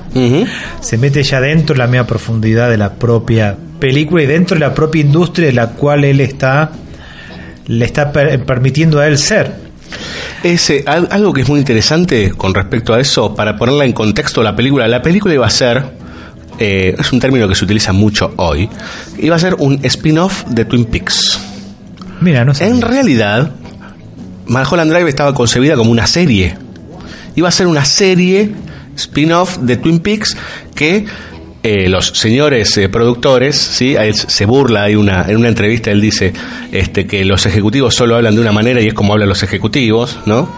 Este, le dijeron no, vieron el piloto y le dijeron no, ni mamado. Digamos, no seguimos con esto. Que no es la primera vez. Ya en el próximo bloque, cuando lleguemos al momento explosivo con Twin Peaks y con el año 2017, se van a dar cuenta de un montón de cuestiones que tienen que ver con la, la relación entre Lynch y la industria, ¿no? Y la relación entre Lynch y el tema de cómo le, cómo ha sufrido mucho este, sobre todo a nivel televisivo, eh, la- las cuestiones de, de- de poder emitir lo que él quería, digamos, eh, eh, en términos de, expresarse y que le digan, che, ¿qué onda con vos? Este, o no te ponemos plata, o te cancelamos la serie, bla, bla, bla, bla, bla. Bueno, pero él propone este, esta película que es una, una serie fallida y dice, él cuenta particularmente, que dice que estaba tan caliente, tan caliente, este, que dijo, bueno, se va toda la mierda, no filmo más. Ahí no, David, no, No, te no, queremos, no, no filmes más. No, vení, filmá. Vení, no te enojes. Y ahí apareció Estudio Plus, Estudio Más, este, y Alan Sardé es el que pone la guita para que le dice, bueno, pero tenés que, no tenés que hacer una serie, tenés que hacer una película. El tipo, en ese momento, que es toda esta idea de él, es un cultor de la idea y buscar la idea y, y estar todo el tiempo hurgando en el inconsciente la idea, dice, en ese momento que me dijeron que tenía la plata por fin, no tenía una puta idea. Dice, Pobre, mirá. entonces, en ese instante dijo, bueno, se retiró, se tomó un tiempo y replanteó la película, que no tenía que ver exactamente con esto de darle un palo a la industria, y armó finalmente Malholland Drive, digamos. Que ahí está todo, todo el tiempo, está el juego de la ilusión. Pero no la ilusión particularmente como esto de... O sea, es una de las capas que es esta idea de mi, mi ilusión es hacer una película en Hollywood, ¿viste? Yo quiero hacer un, largometraje este, y estar con todas las estrellas. Algo cercano al famoso American Way of Life. Sí, bueno, acá esa tensión de cómo em, eh, la, la- la ilusión de las ilusiones sería, ¿no? O lo iluso de las ilusiones, o cómo este, o los deseos, eh, porque usamos el término ilusión a veces, muchas veces en términos peyorativos, despectivos, ¿no? Como basta ilusiones, vamos a la realidad, ¿no? Como si fuesen dos lugares y que fuese peligroso y dañino y, y poco sano tener, su- que también eso es otra palabra, la esperanza, ¿no? ¿Qué, más que esperanza? Laburar, agachar la cabeza, ganarse el pan, se acabó, porque después la realidad nos viene a a, a- destruir toda la, cualquier ilusión que podamos tener. Sí, hay alguien que decía por ahí que la esperanza era una de las cosas más dañinas que se podía tener. Claro, eh, acá eh, en tal caso eh, lo que hace Lynch es ponernos este aparato que generador de, de llamámoslo para no confundir tanto de ima- el imaginario que son las películas, o sea, y la- cómo se construyen en este aparato Hollywood, este sistema Hollywood, eh, termina mm, consumiendo al- a, la protagonista, a la persona, al personaje, ella muere finalmente, o sea, es absorbida y no, no por, por ese aparato. Entonces hay toda una tensión acá. Acá digamos que esta realidad de ella y sus, sus ilusiones de estrellato la llevan a la muerte, por decir, y la ilusión se mantiene viva, ¿no? Es como una fantasía en la cual, eh, no sé, la humanidad muere y las películas siguen eh, dando cuenta de que hubo una humanidad, ¿no? Si tuviesen independencia, el- eh, o sea, el alma se desprende del cuerpo y queda viva por la eternidad. Vos eh, tenías algunos Ah, elementos de cómo no. Fua. En cualquier momento nos ponemos un púlpito acá, este, pasamos el diezmo y vamos para adelante. No, eh, este, y bueno, estamos en la época de la flexibilidad laboral, Aponte. Sí, y la posverdad. Y la posverdad, por supuesto. Vos no decís mentiras, Aponte. No. Vos estás en la posverdad. Sí, estoy en la posverdad. Vos tenés un par de posverdades con respecto a los highway para conectar con Malholland Drive que decías antes. Sí, sí, sí, sí. eh, algo que me quedó. Pues yo cada vez que vengo acá me quedan cosas en el tintero y hoy no quiero, así que prepárense para. No quiero, no quiero. No quiero. No, pero me- eh, había un texto que, una pequeña línea de diálogo en, en Los Highway cuando el protagonista empieza a recibir videos en su casa de alguien que lo está filmando. Parece que alguien se le mete a la casa a filmar. Entonces llama a la policía y la policía juntos miran el video. Y el policía hace una pregunta, es de las preguntas precisas porque es muy eficiente. Esto es irónico, pero igual las preguntas son muy simples y a veces las preguntas simples llevan a verdades profundas. Entonces le pregunta, disculpe, o sea, ¿usted tiene cámara de video en su casa? Le pregunta el policía. Y la mujer le dice, no, Fred odia las cámaras de video. Y a lo que Fred dice, yo prefiero recordar las cosas de- a mi propia manera. Entonces el policía le dice, ¿y qué quiere decir con eso? a lo que Fred dice, como yo las recuerdo, prefiero recordarlas como yo las recuerdo y no necesariamente de la forma en que sucedieron. Es un pequeño diálogo que está ahí a la media hora de película, pero me parece que da mucha cuenta de estos personajes y de lo que estamos hablando. En este caso, por algo también para volver a Mulholland, acá es la primera vez pasa del protagonista masculino a la protagonista femenina y es algo que va a tomar después en adelante. Sí, bueno, ahora que hablaba justamente de ver y entender aún desde una manera. ¿No? O sea, a mí no me vengas con la, la objetividad, no me vengas con el registro este, sino que yo voy a ir por este lado. Mi cabeza va por este lado. Me gusta ir por ese lado. ¿sí? Me- e- Esa escena es eh, básicamente la explicación de la película. En ese caso particular es la explicación de los Highway. Este, en el caso de Malholland Drive, la explicación de toda la película está en el Club Silencio, al cual ya llegaremos. Pero recién eh, Apo decía algo con respecto a, bueno, la protagonista finalmente termina siendo este, víctima de toda esta proyección e idea de, de ir al éxito y demás. Lo cierto es que en paralelo a eso, y ahí es donde son hermanas gemelas, donde son picos gemelos estas dos películas, es que en el medio de todo eso hay una situación de celos, de sexo y de muerte. O sea, es la hermana mujer, digamos, es la gemela mujer de, eh, los Highway. Otra vez estamos ante una situación de reconstrucción de universo desde un lugar ficcional, desde construcción de otra realidad, o sea, ficción dentro de la ficción, para poder canalizar un sufrimiento muy profundo. Entonces ese Hollywood idílico que a la vez es una crítica de ese lugar que al que todos quieren llegar por el éxito, es a su vez el sustento para que el personaje no se termine pegando un tiro. Bueno, eso finalmente no sucede. ¿No? O sea, eh, lo que se quiere construir como algo, como un estadio de felicidad, termina deviniendo en una gran pesadilla.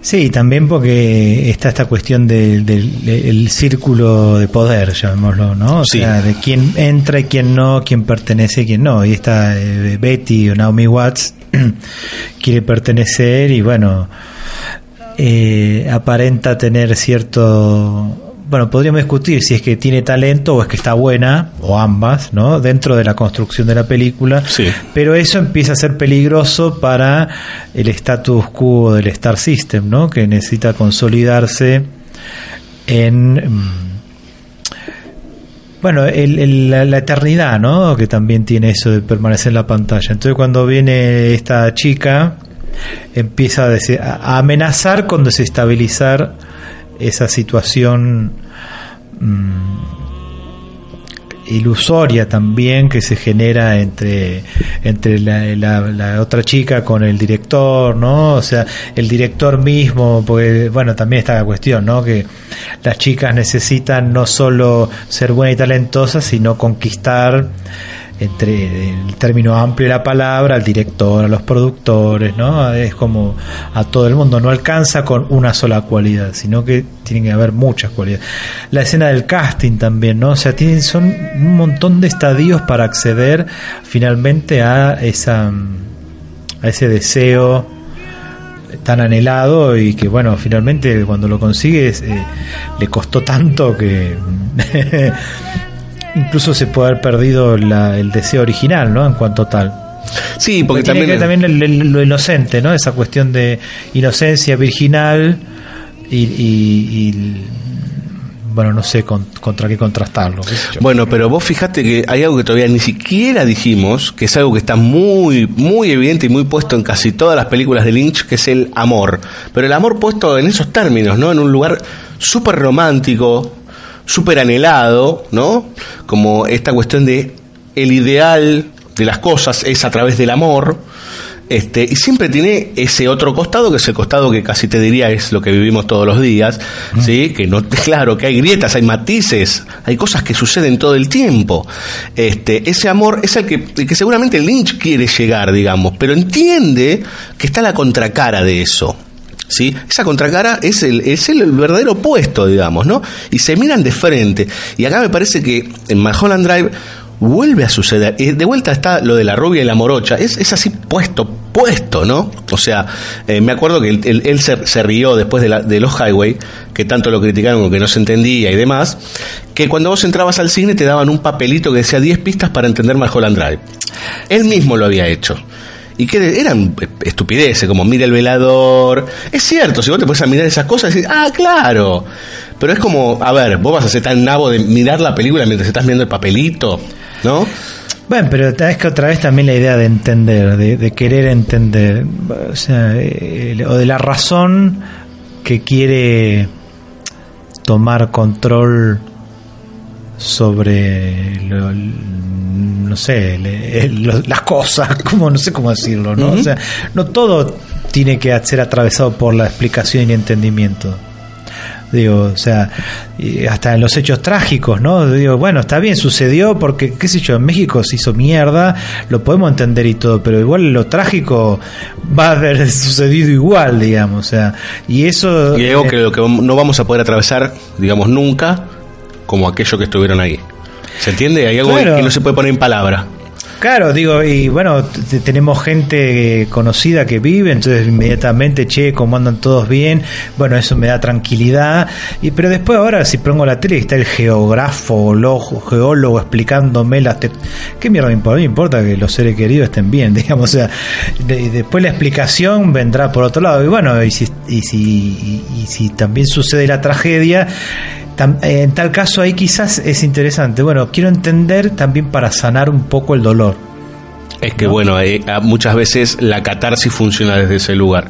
Hay lugares de catarsis, pero ese es uno de los lugares de poder entender para identificarme. Claro, después está el otro lado que también esto que vos decías, ¿no? Pues, Esa, esas eh, amores románticos que, bueno, Corazón Salvaje es como la gran, es como parodia, homenaje al amor romántico en sí, Sí. el amor adolescente. Blue Velvet también, digo, con, Blue Velvet con los también. petirrojos, digamos, ¿no? Pero bueno, es como si fuese esa, una, una pasión que estuviese también. eh, eh, quizás la pregunta es si es posible concretarla dentro de esta realidad o al- si hay tantos elementos antagónicos en, la- en el mundo que conocemos y el comportamiento humano que la pregunta sería si permiten que estas pasiones eh, de no sé del bien puedan existir llamémoslo en todo su esplendor o si es cuestión de un más allá Claro. Me parece que hay un momento, digo, como antes hablábamos de que en Los Highway hay un momento que es la conversación de Fred Madison, cuando dice, me gusta recordar las, las cosas a mi manera, ¿sí? O sea, que no implica que sean como hayan sucedido. Acá, en esta película, la explosión es el Club Silencio, digamos, ¿no? El Club Silencio es un, un espacio que ya está sugerido previamente en la película. Está como atrás en un callejón, atrás de un Winkies, que es como si fuese un McDonald's. Callejón oscuro, medio os- con lleno de pudredumbre, Dios, con unos Sí, lincheras sí. que dan mucho, mucho, pero mucho miedo. Este, y adentro está este Club Silencio en donde surge la famosa frase no hay banda, ¿no?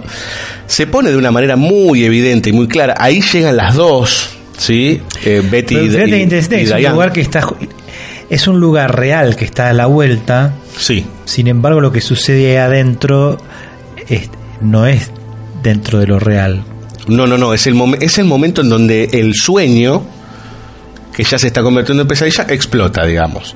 Y la realidad, de hecho, la protagonista es otra. O sea, eh, Betty se convierte en Diane, que es su verdadero nombre. ¿sí? O sea, cae de maduro la realidad cuando toda esta construcción, que en realidad es un escenario, hay alguien que mira, digo, está todo puesto en términos muy evidentes, ¿no? Alguien que mira y alguien que le dice, no hay banda, ¿sí? Pero igual suena algo. Eso significa que esto es una grabación. Eso significa que todo esto es falso. Y está la famosa llorando, ahí Rebeca del Río, que vamos a escuchar en un rato. Este, mm, justamente eh, en un estado de, de- de- de muchísima angustia cantando y de repente se, se cae, se desploma y la música sigue. Por lo tanto, todo esto es una gran ilusión, por lo tanto, todo esto es una gran máscara, un gran Sí, relato. o, o un hasta aquí no Claro, exacto, Que sí, sí, eso Lo, lo- es muy simpático de simpático no es- que puede ser simpático en los mundos de Lynch, pero... No, no, de Orson Welles en F de Falso, que, que le arranca diciendo, bueno, lo que les voy a contar hasta ahora, les voy a contar la verdad los próxima hora. Entonces, bueno, bla, bla, bla. Y al final de la película, que es, no sé, a la hora 10, dice, bueno, yo les prometí que durante la hora le iba a contar la verdad. Ahora los últimos 10 minutos es todo mentira y resignifican todo lo que mostró antes. Entonces Claro. esto también me parece interesante, ¿no? Bueno, él nos pone en un momento con este no hay banda, como diciendo, bueno, hasta acá, lo que acaban de ver, eh, lo vieron de una manera, bueno, prepárense porque no era tan así la cosa. como se las presenté, es más por acá. Lo cual justamente te deja con una ensalada es muy rica. Bueno, otra vez, a los que nos gusta que nos, nos den un sacudón en la cabeza, es muy agradable, pues te hace te hace preguntas. Y a la vez muy perturbador, digamos, en ese sentido. Digo, en términos de que de repente eh, todo se ha dado vuelta y los mismos elementos ahora tienen su reverso.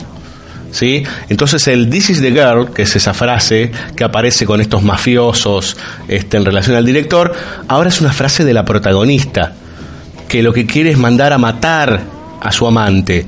O sea, empieza todo a tomar un lugar más terrenal, no menos terrible, ¿sí?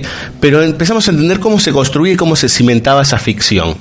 Desde dónde venía toda esa ficción que uno lo puede poner desde un lugar mental, como lo puede poner desde un lugar de mundo paralelo, digamos, ¿no? Eso es lo interesante, que está toda esta cuestión, de hecho la película empieza con una, una, una toma hacia una almohada, digamos, puede pensar que se está metiendo en ese mundo de ensoñación de vaya a saber quién, ¿no? Porque de hecho, como decíamos antes con Dick Laurent is dead. Bueno, ¿y quién es Dick Laurent? ¿Quién es el tipo que fuma? No sabemos nada. Claro. Bueno, o sea, del principio entramos otra vez en el rulo hasta llegar a ese final después de dos horas y resignificar toda la película. Parece interesante esto de la, justamente las ficciones, las ficciones orientadoras, ¿no? Habíamos estudiado por ahí en alguna materia. Pero, ¿qué sería de nosotros sin nuestras propias ficciones, ¿no?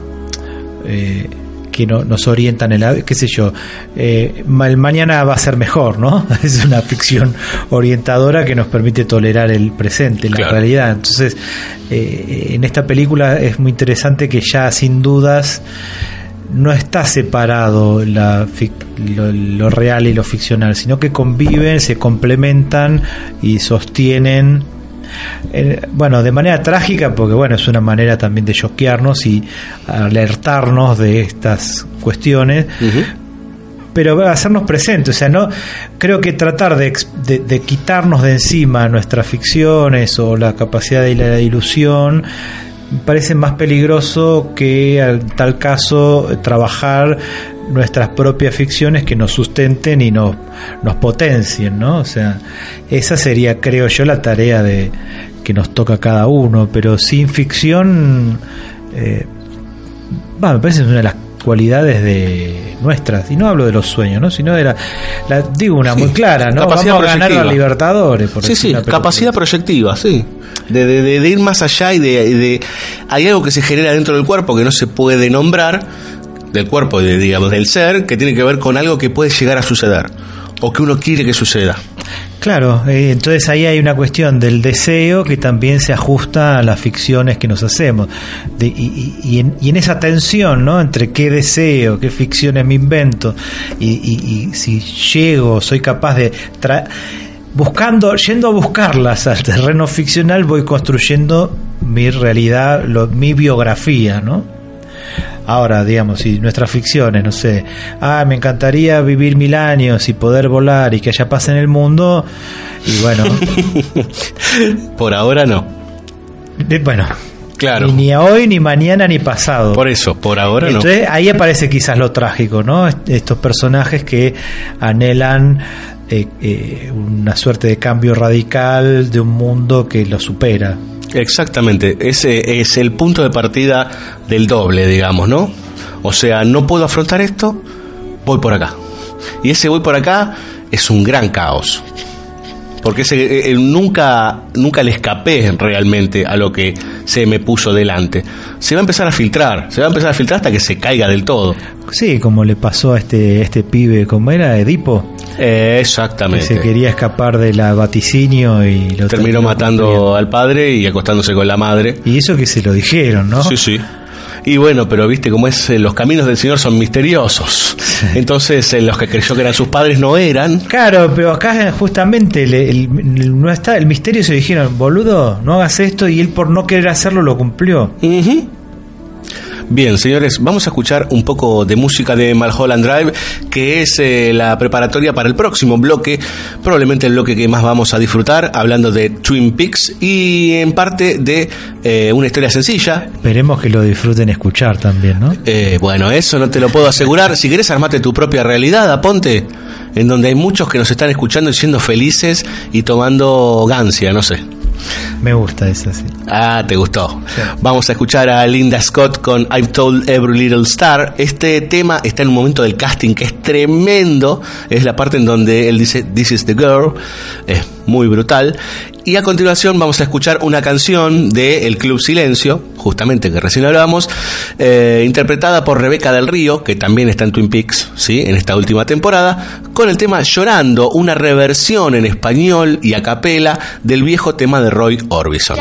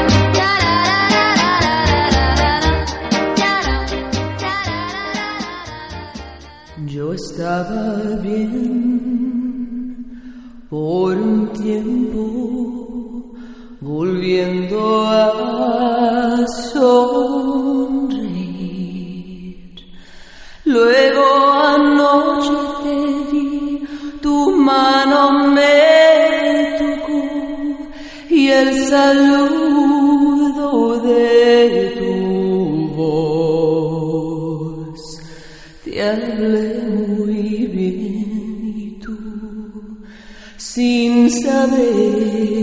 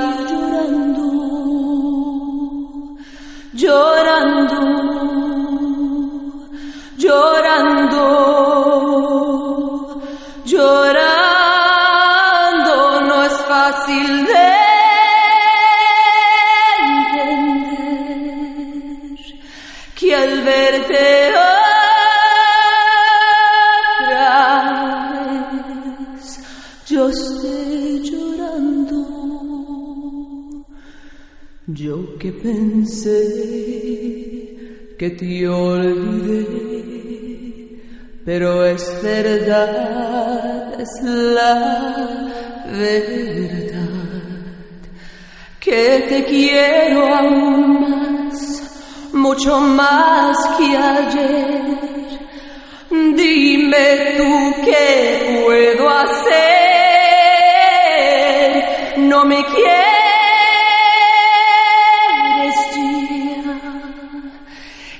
siempre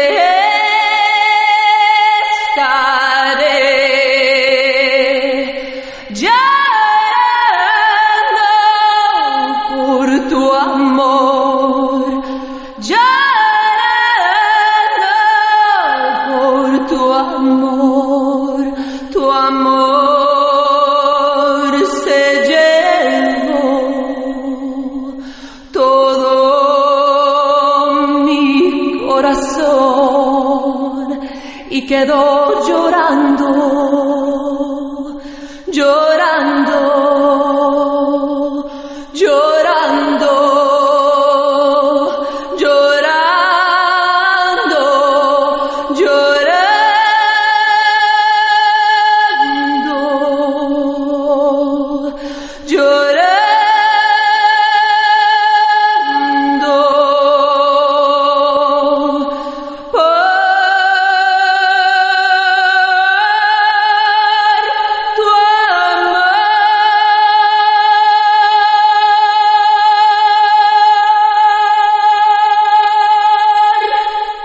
Me engañó Bairabé. Berger es judío. BSO, banda sonora original. Disculpen, realmente no lo sabía. Tendría que informarse un poco antes de pedir ciertos favores, ¿eh? Este chico, el hijo de su amigo, cualquier cosa menos una mosquita muerta. Y no ponga esa cara, hágame el favor. No puede ser, debe haber algún error. Esto del error ya me lo dijo la otra vez. Aquí no hay ningún error, mi amigo. Eso quiere decir que... Que no somos giles, Beirabé. Bueno, decídase, hombre. ¿Sigues pidiendo por él o no?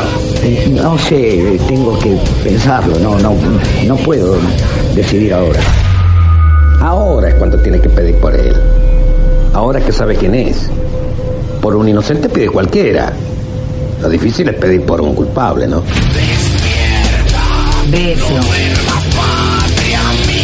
banda sonora original.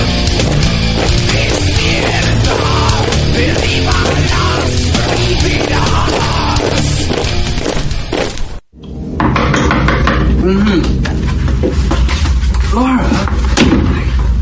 My secret diary. That page is missing. Who would do that? Bob. But Bob is not real. There are pages torn out. That is real, Harold. Bob is real. He's been having me since I was 12.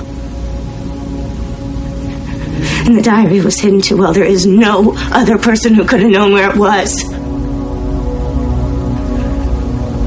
He comes in through my window at night. He's real. He's getting to know me now. He speaks to me. What does Bob say?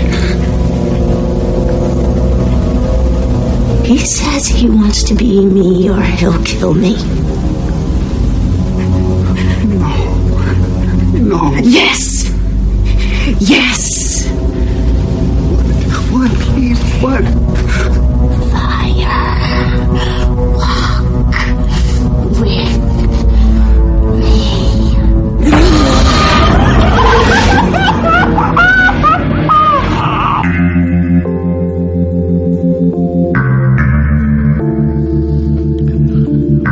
Señoras y señores, ¿qué vamos a decir, no?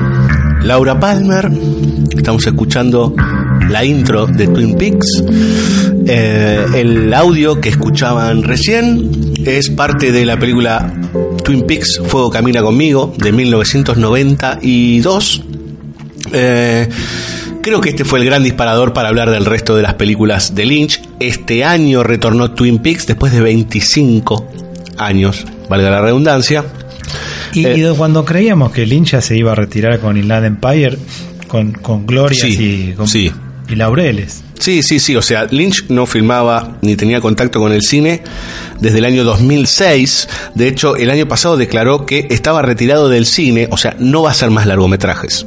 Sí, o sea, mientras estaba terminando esta tercera temporada de Twin Peaks. Ya anunció que no va a hacer más películas.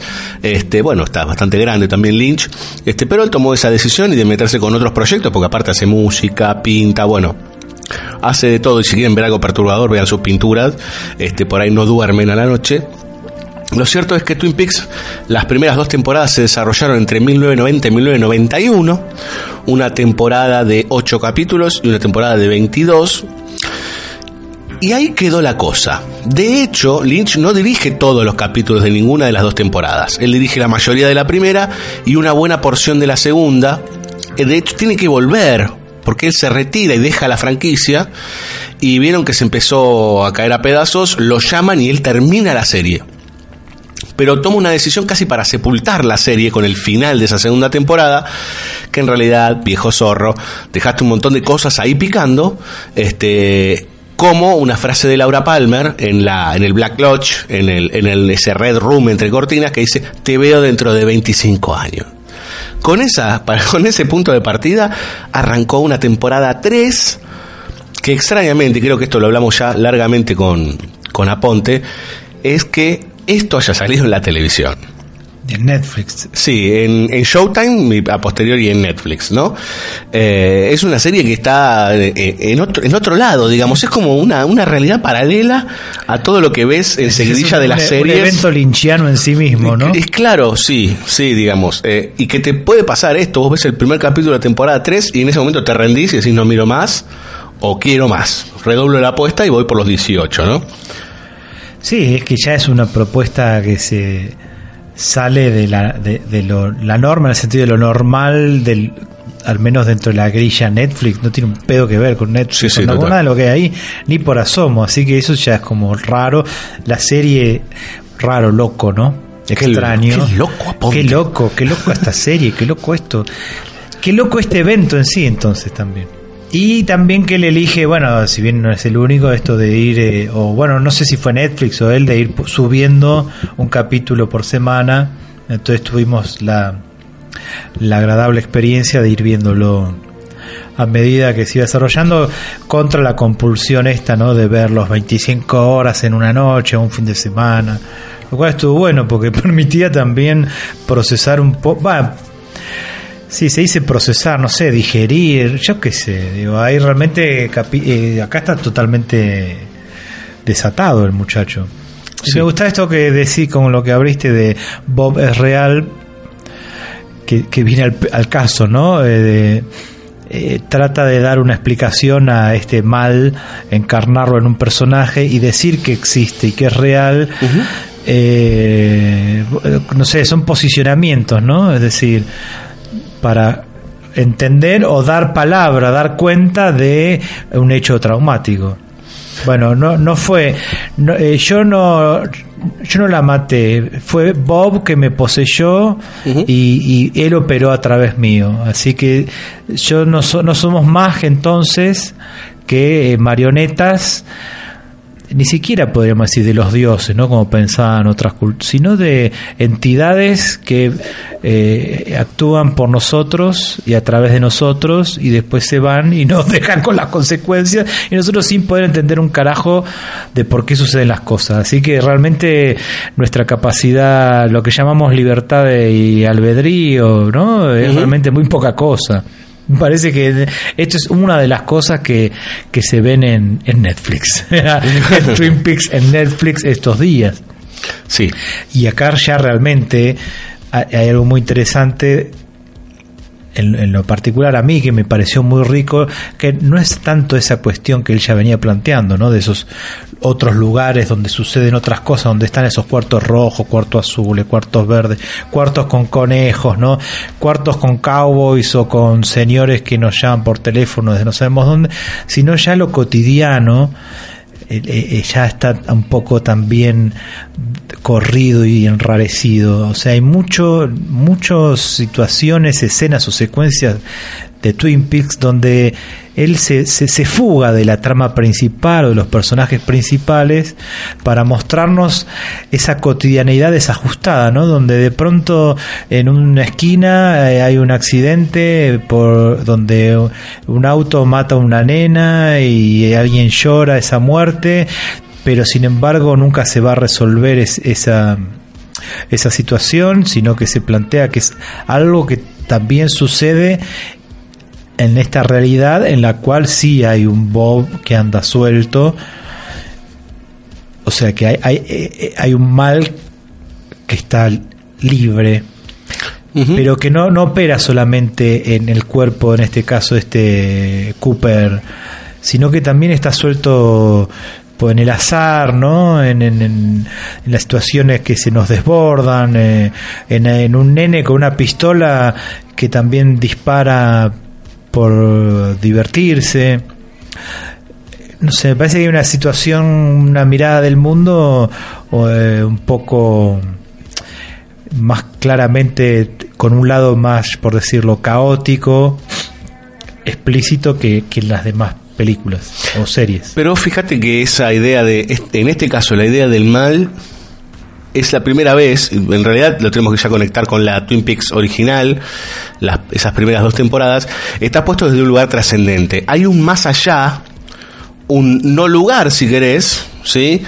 Que es un espacio, que es ese Black Lodge con esas cortinas, que dicho sea de paso, Lynch dice que él tiene un, como una gran obsesión con la apertura y cierre de cortinas, que se, se, se, vuelve loco con esta idea de la entrada y salida de luz de las cosas, ¿no?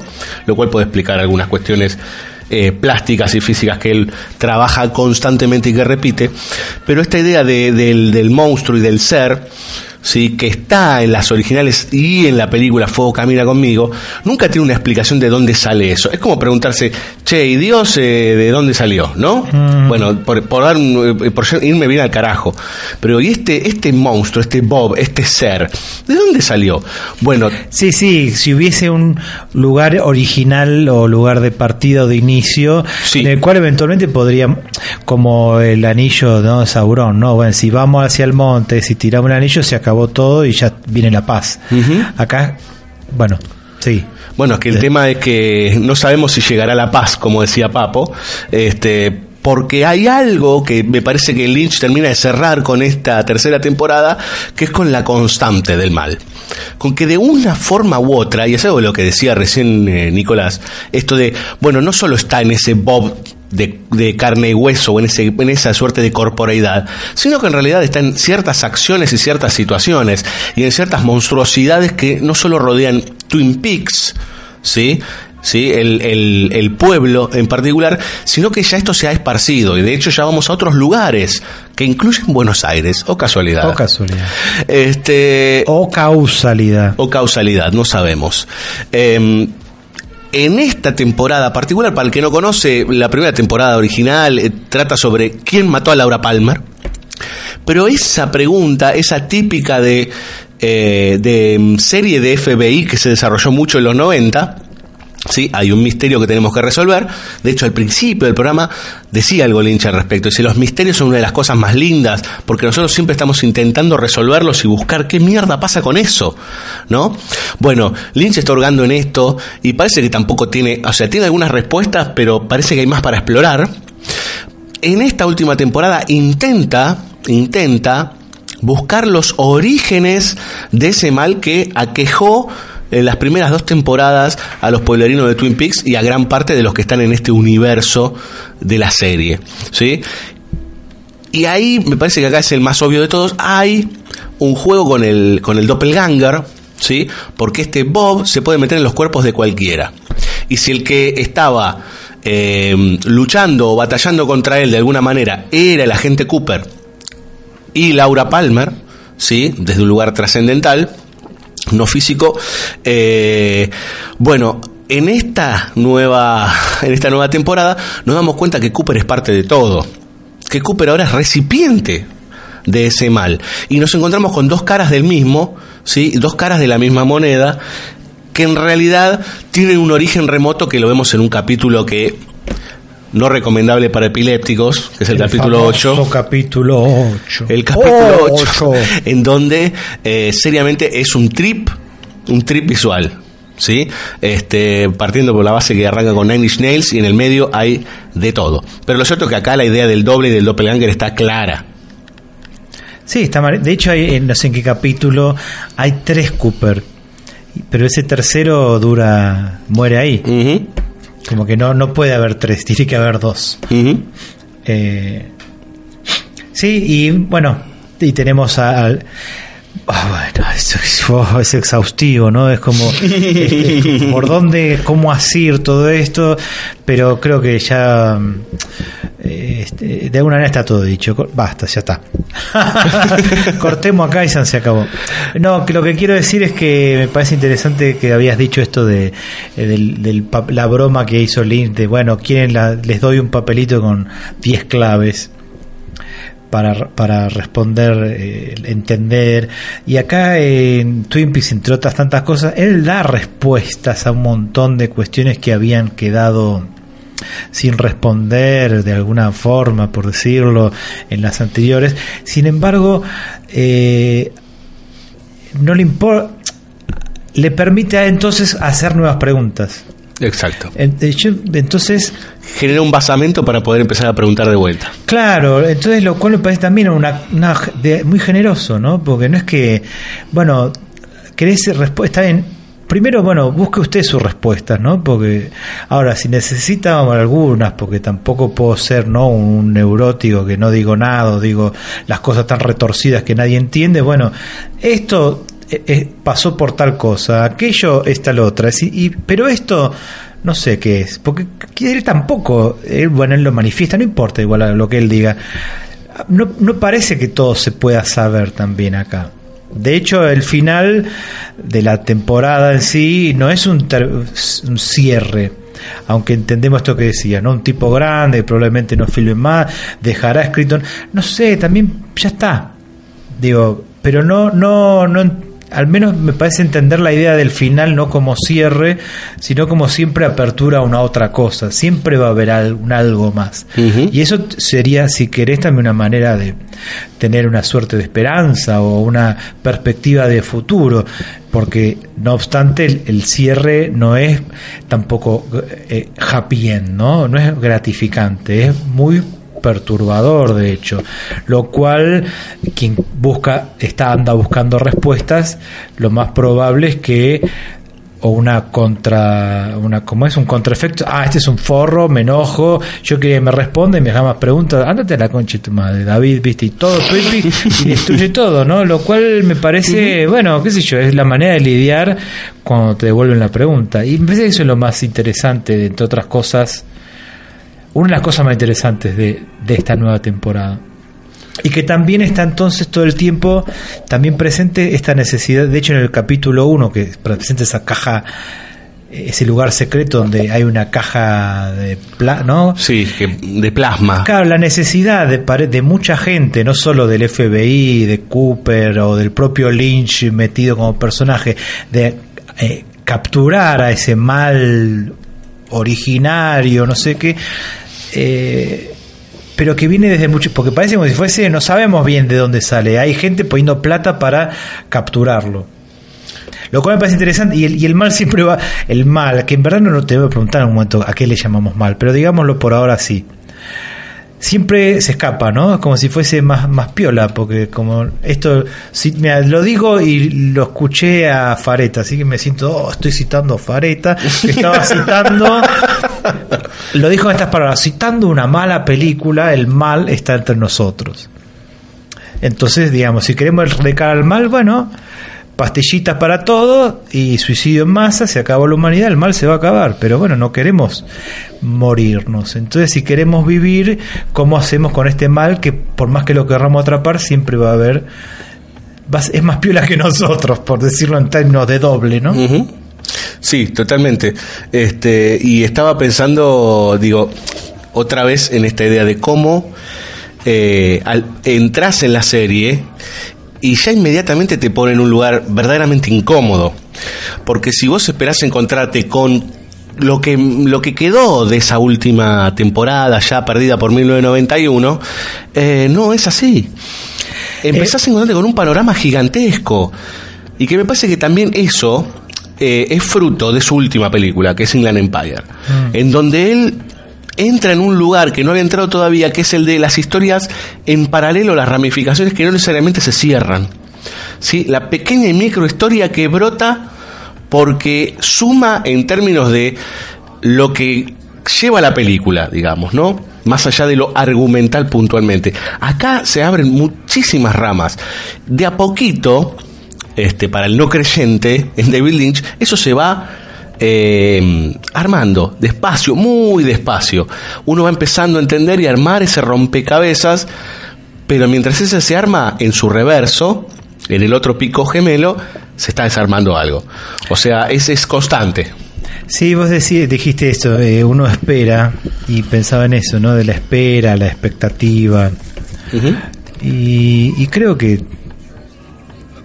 va, no sé, también eh, al no esperar nada, no tener expectativa y no tener esperanza también, eh, de alguna, contrariamente eh, uno es más receptivo a, a lo, a lo que viene, ¿no? O sea, pues si espero que me colme y no lo hace, me frustro. Si, me- si estoy muy ansioso, etcétera. Sí, eh, el- el no- que es una falacia, no es que no esperar nada, no, no- no es un, un coso que se activa y desactiva. Pero cuanto menos, ¿no? Em, dejar recibir y no demandar parece que es una buena forma de poder o bueno, al menos así, por lo menos así lo veo yo, decía tal. Sí. O al menos así yo me posicioné respecto a, a David Lee, a esta serie, y fue muy satisfactorio poder, porque también la idea de rompecabezas es como que en algún momento se cierra y las piezas se encajan, y acá, viste. no Es un rompecabezas rústico, no terminan de encajar del todo. Algo, sí, no, no, no, no sé cómo describirlo en términos de imagen, ¿no? Porque eh, es, es como móvil. Y, y, bueno, eso. Vos sabés que a- ahora pensando eh, en una cuestión particular que nos estábamos perdiendo tal vez, en relación a, antes hablábamos de los Highway y de Mulholland Drive en relación al, al, al tipo de, al que, al que él le apunta, ¿no? David Lynch, que es al tipo este de clase media, bla, bla, bla, que decíamos antes, eh, y el cariño y el afecto con que trata a los personajes de pueblo. Digo, Twin Peaks es un pueblo, es en Washington, es imaginario Twin Peaks, pero es en Washington, pero es un pueblito chiquito. Este, y me parece que a, a los a los sheriff y a los tipos que viven ahí los trata con y lo- no los trata, los desarrolla y convive con ellos de una manera muy afectuosa. ¿Sí? Siempre hay algo entrañable en esos personajes. Eh, y de hecho hay mucho emparentado, si quieren, para pensar en esos términos, con una historia sencilla, digamos, que le da, eh, en- le entrega una mirada a los personajes de pueblo muy cariñosa. También porque él es un tipo de pueblo. Sí, eh, por ejemplo, ahí sí, lo que decís, la policía local de pueblo la plantea como parte miembro de una comunidad. Entonces no es un- una policía que se por- pone por encima de, de su pueblo eh, o por encima de, de los demás, sino bueno, el lema, ¿no? Para servir. Entonces cada uno cumple su cumple un rol el mismo importancia y jerarquía que la, la chica esta de la que hace las tortas de manzana, el, el- el bar RR. Claro, entonces todos tienen su rol eh, que bueno se va a desajustar por estas presencias que, eran las drogas en su momento asociadas con la prostitución de chicas menores no Eh, que lleva de bien un asesinato. Y ese mal que aparece para dar tratar de darle sentido a esto y que no sea para sacarlo un poco del terreno de los humanos, ¿no? Eso era al principio. Bueno, ahora se mezcló. Sí. Pero me parece que eso es, ¿no? Eh, la pelea, por decir, del hombre común, común, entre comillas, ¿no? O, o del, Del hombre llano. de bien, o del hombre que está en comunidad o que pretende estar en comunidad con, con el lugar, con el- el- la ecología, ¿no? En el sentido amplio, y que enfrenta este mal o esta maldad que viene a querer controlar y a querer eh, corromper también, ¿no? Y a querer de- destruir esa armonía de los hombres y las mujeres con la naturaleza. Bien, ¿quieres escuchar un poco de música, Ponte? Sí, comer un escón. Muy bien. Sí, hoy no trajimos ni. La, la última vez trajimos vinito y sanguchitos. Mm. Pero te prometemos que la próxima que vengas hacemos unos san- unos sándwiches vieneses. Ah, encima los pagaste vos, Aponte. Somos unos ratas. Lo trajo Aponte los escones. Este, estamos tomando unos cafecitos con, con, con escones a esta hora de la noche. Chacarita. Este, sí, de la chacarita ahí de, de este, de- del barrio de Don Aponte. Este, así que bueno, te prometemos que la próxima te, te traemos unas, unas comidas. Eh, vamos a escuchar un poco de música eh, referida justamente. Ah, para, nos olvidamos del Bang Bang Club, que es la fuente de la música de toda la temporada 3 de Twin Peaks, ¿sí?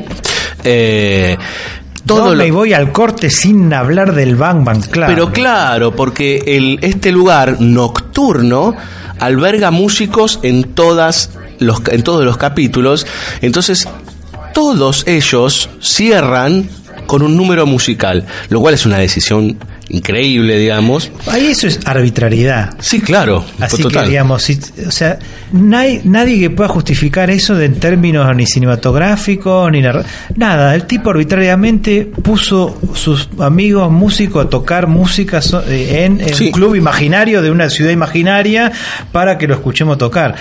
Tipo, eh, ¿qué hacemos con eso? lo disfrutamos o apagamos la tele. Eh, en tal caso, yo o nosotros los instamos a que intenten disfrutarlo porque entre varios de los músicos se suena Eddie Vedder, Nine Inch Nails, bueno, y también suena Krista Bell, ¿sí? Con el tema The Truth Is, en realidad este es del álbum de ella que produjo David Lynch, porque aparte David Lynch produce música, y suena una banda de tres chicas, muy hermosas por cierto, y que el tema es muy bueno, que se llaman Arrewar Simón, con un tema que se llama, escucha, ponte, si esto no es de Lynch, un mundo violento y en llamas. Parece un mundo parecido al que vivimos. Sí, totalmente. Vamos a la música y luego estaremos cerrando este especial de David Lynch.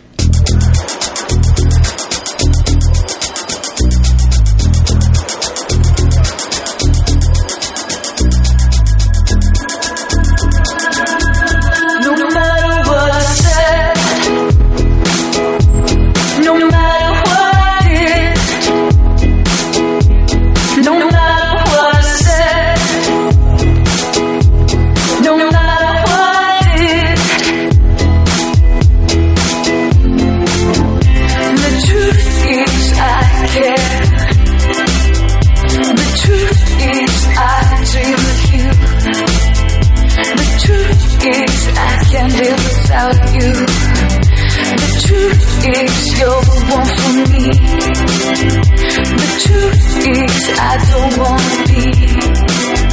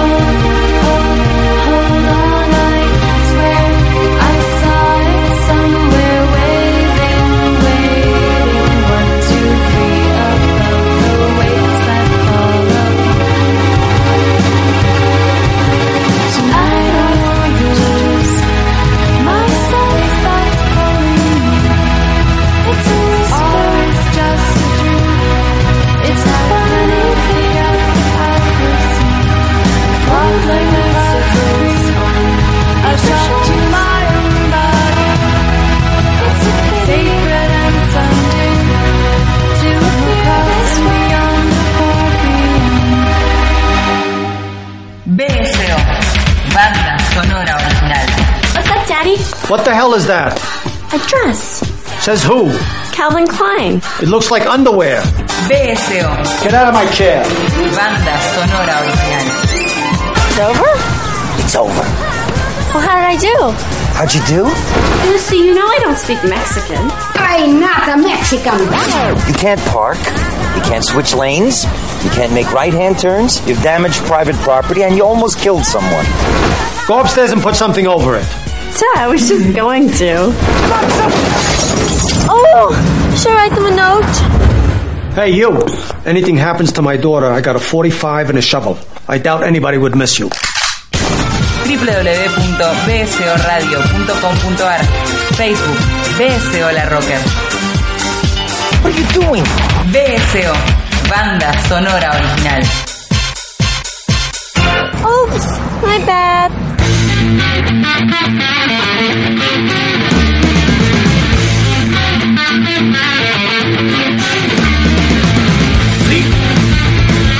Se termina un nuevo especial en banda sonora original. La verdad es que la hemos pasado muy bien con el amigo Nicolás Aponte, que se está manducando un escón, pobre, lo matamos de hambre. La verdad es esa. Uy, pero eso parece el final de Fuego Camina conmigo. ¿no? Cuando empieza a regurgitar el... ¡Ay, qué terrible! No, no, me acuerdo y me pongo mal. Este, mm, lo cierto es que hacía bastante tiempo que eh, teníamos, veníamos tramando este, hacer un especial acerca de David Lynch. Nos quedaron un montón de películas afuera porque necesitábamos tener un elemento que nos ayude a recorrer una filmografía muy, muy, muy particular que tiene, por ejemplo, a ver, entre medio de Carretera Perdida y Mulholland Drive está eh, eh, una historia sencilla, digamos, que es una, una película hermosa que juega con la idea de los dos y de los dobles y demás, pero es muy distinta a esto que, que estábamos hablando hoy. Sí, a mí solo para no extender, pero sí me parecía sintomático tomarla, porque realmente fue realmente el caso raro, justamente. O sea, Lynch, que es un caso raro en general, tiene su propio caso raro en sí mismo, que es lo opuesto de él, que es la historia sencilla. Exacto. Que aparte lo straight es como, como el camino recto y sin vueltas, ¿no? Entonces Y, como... y a la vez lo, lo, lo, chiqui- lo- lo finito, lo finito, eh, y me parece muy interesante cómo eh, sustenta a todas las demás películas también, me parece, esta historia sencilla. Porque no deja de tener su relación con... con eh, eh, si querés hay un más allá con las estrellas, ¿no? Porque el objetivo Sí. del personaje es encontrarse con su hermano como lo hacían siempre, a ver las estrellas y una disputa eh, una que no lo aclara por una aparente pelea estúpida familiar como siempre sucede por la grieta o cosas por el estilo los distanció entonces él va justamente si hablamos de grieta no va a atravesar esa grieta a, a recorrer ese camino para unirse con su hermano en un camino recto, ¿no? O sea, ahí no hay ya ni dos mundos, ni, ni un uno desdoblado. En tal caso sería los hermanos eh, como, eh, qué sé yo, así como se habla de la media naranja, ¿no? El dos que se vuelve a reunir en uno, la unidad familiar. Sí, totalmente. Y ahora sí, si nos ponemos a pensar, es una historia sencilla, es un, camino recto, en realidad, o, finito, que a la vez se conecta con una carretera que está perdida y con un camino de los sueños, como se le puso el nombre acá. Digo, está todo el tiempo de la idea de recorrer y de proceso, en ese sentido. Eh, estas películas particularmente, y si quieren, todo eso desemboca en, en Imperio en el 2006, digamos, ¿no? En el mundo de la ficción y la no ficción, todo en un gran quilombo de tres horas. Este, esa fue una película que en realidad, esa película la pueden ver después de haber visto todas estas, digamos. Si no, es muy difícil accederle.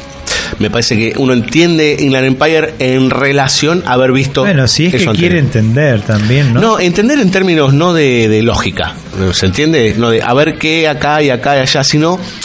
eh, es No, digo, es que justamente me parece fascinante. Me encantaría saber a alguien que no vio nada de Lynch y, y ve primero en Land Empire. Y no, no sé.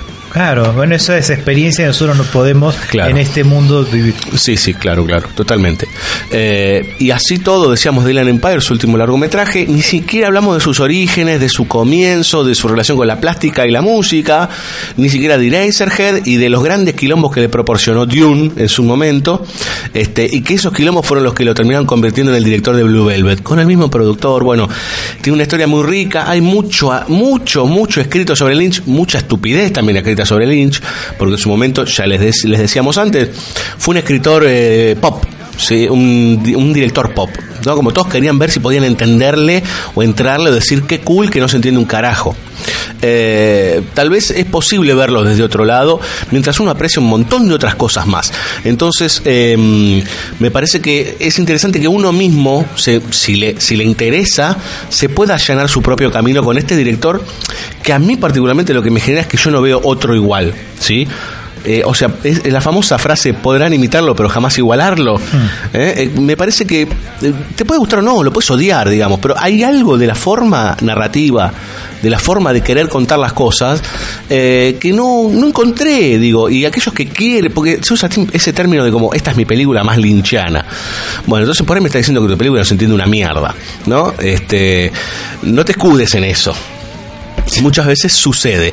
Bueno, nada, eh, si quieren disfrutar de David Lynch, adelante. Y después, si quieren, lean, fíjense. Hay muchísimo material y les repito, hay mucha pavada también dando vuelta que tiene que ver más con un poco con la, la cultura de la venta y el merchandising. Eh, Aponte, ¿cómo la pasó? Uh, cagamos. Trajo, trajo los escones. La pasó como el culo. A mí me angustia mucho estas cuestiones que hablamos de David Lynch. Hoy esta noche no duermo un carajo. Oh, pero ¿viste la del payasito ya? Sí, vi la del payasito. ¿Y dormiste esa noche? Y no tampoco dormí, ni con el Eh. payasito ni con esto. Payaso quiero- me come. Quiero historias románticas y que el amor triunfe sobre el mal. Bueno, David Lynch también querrá eso, porque hincha bastante las bolas con eso, con el tema del triunfo del amor.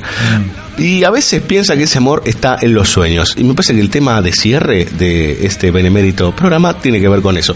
¿Tiene algo más que decir, Aponte? O... Vamos a dormir, a dormir. y que no te agarren las pesadillas de noche. Y vamos a dormir y con la esperanza de no tener pesadillas esta noche.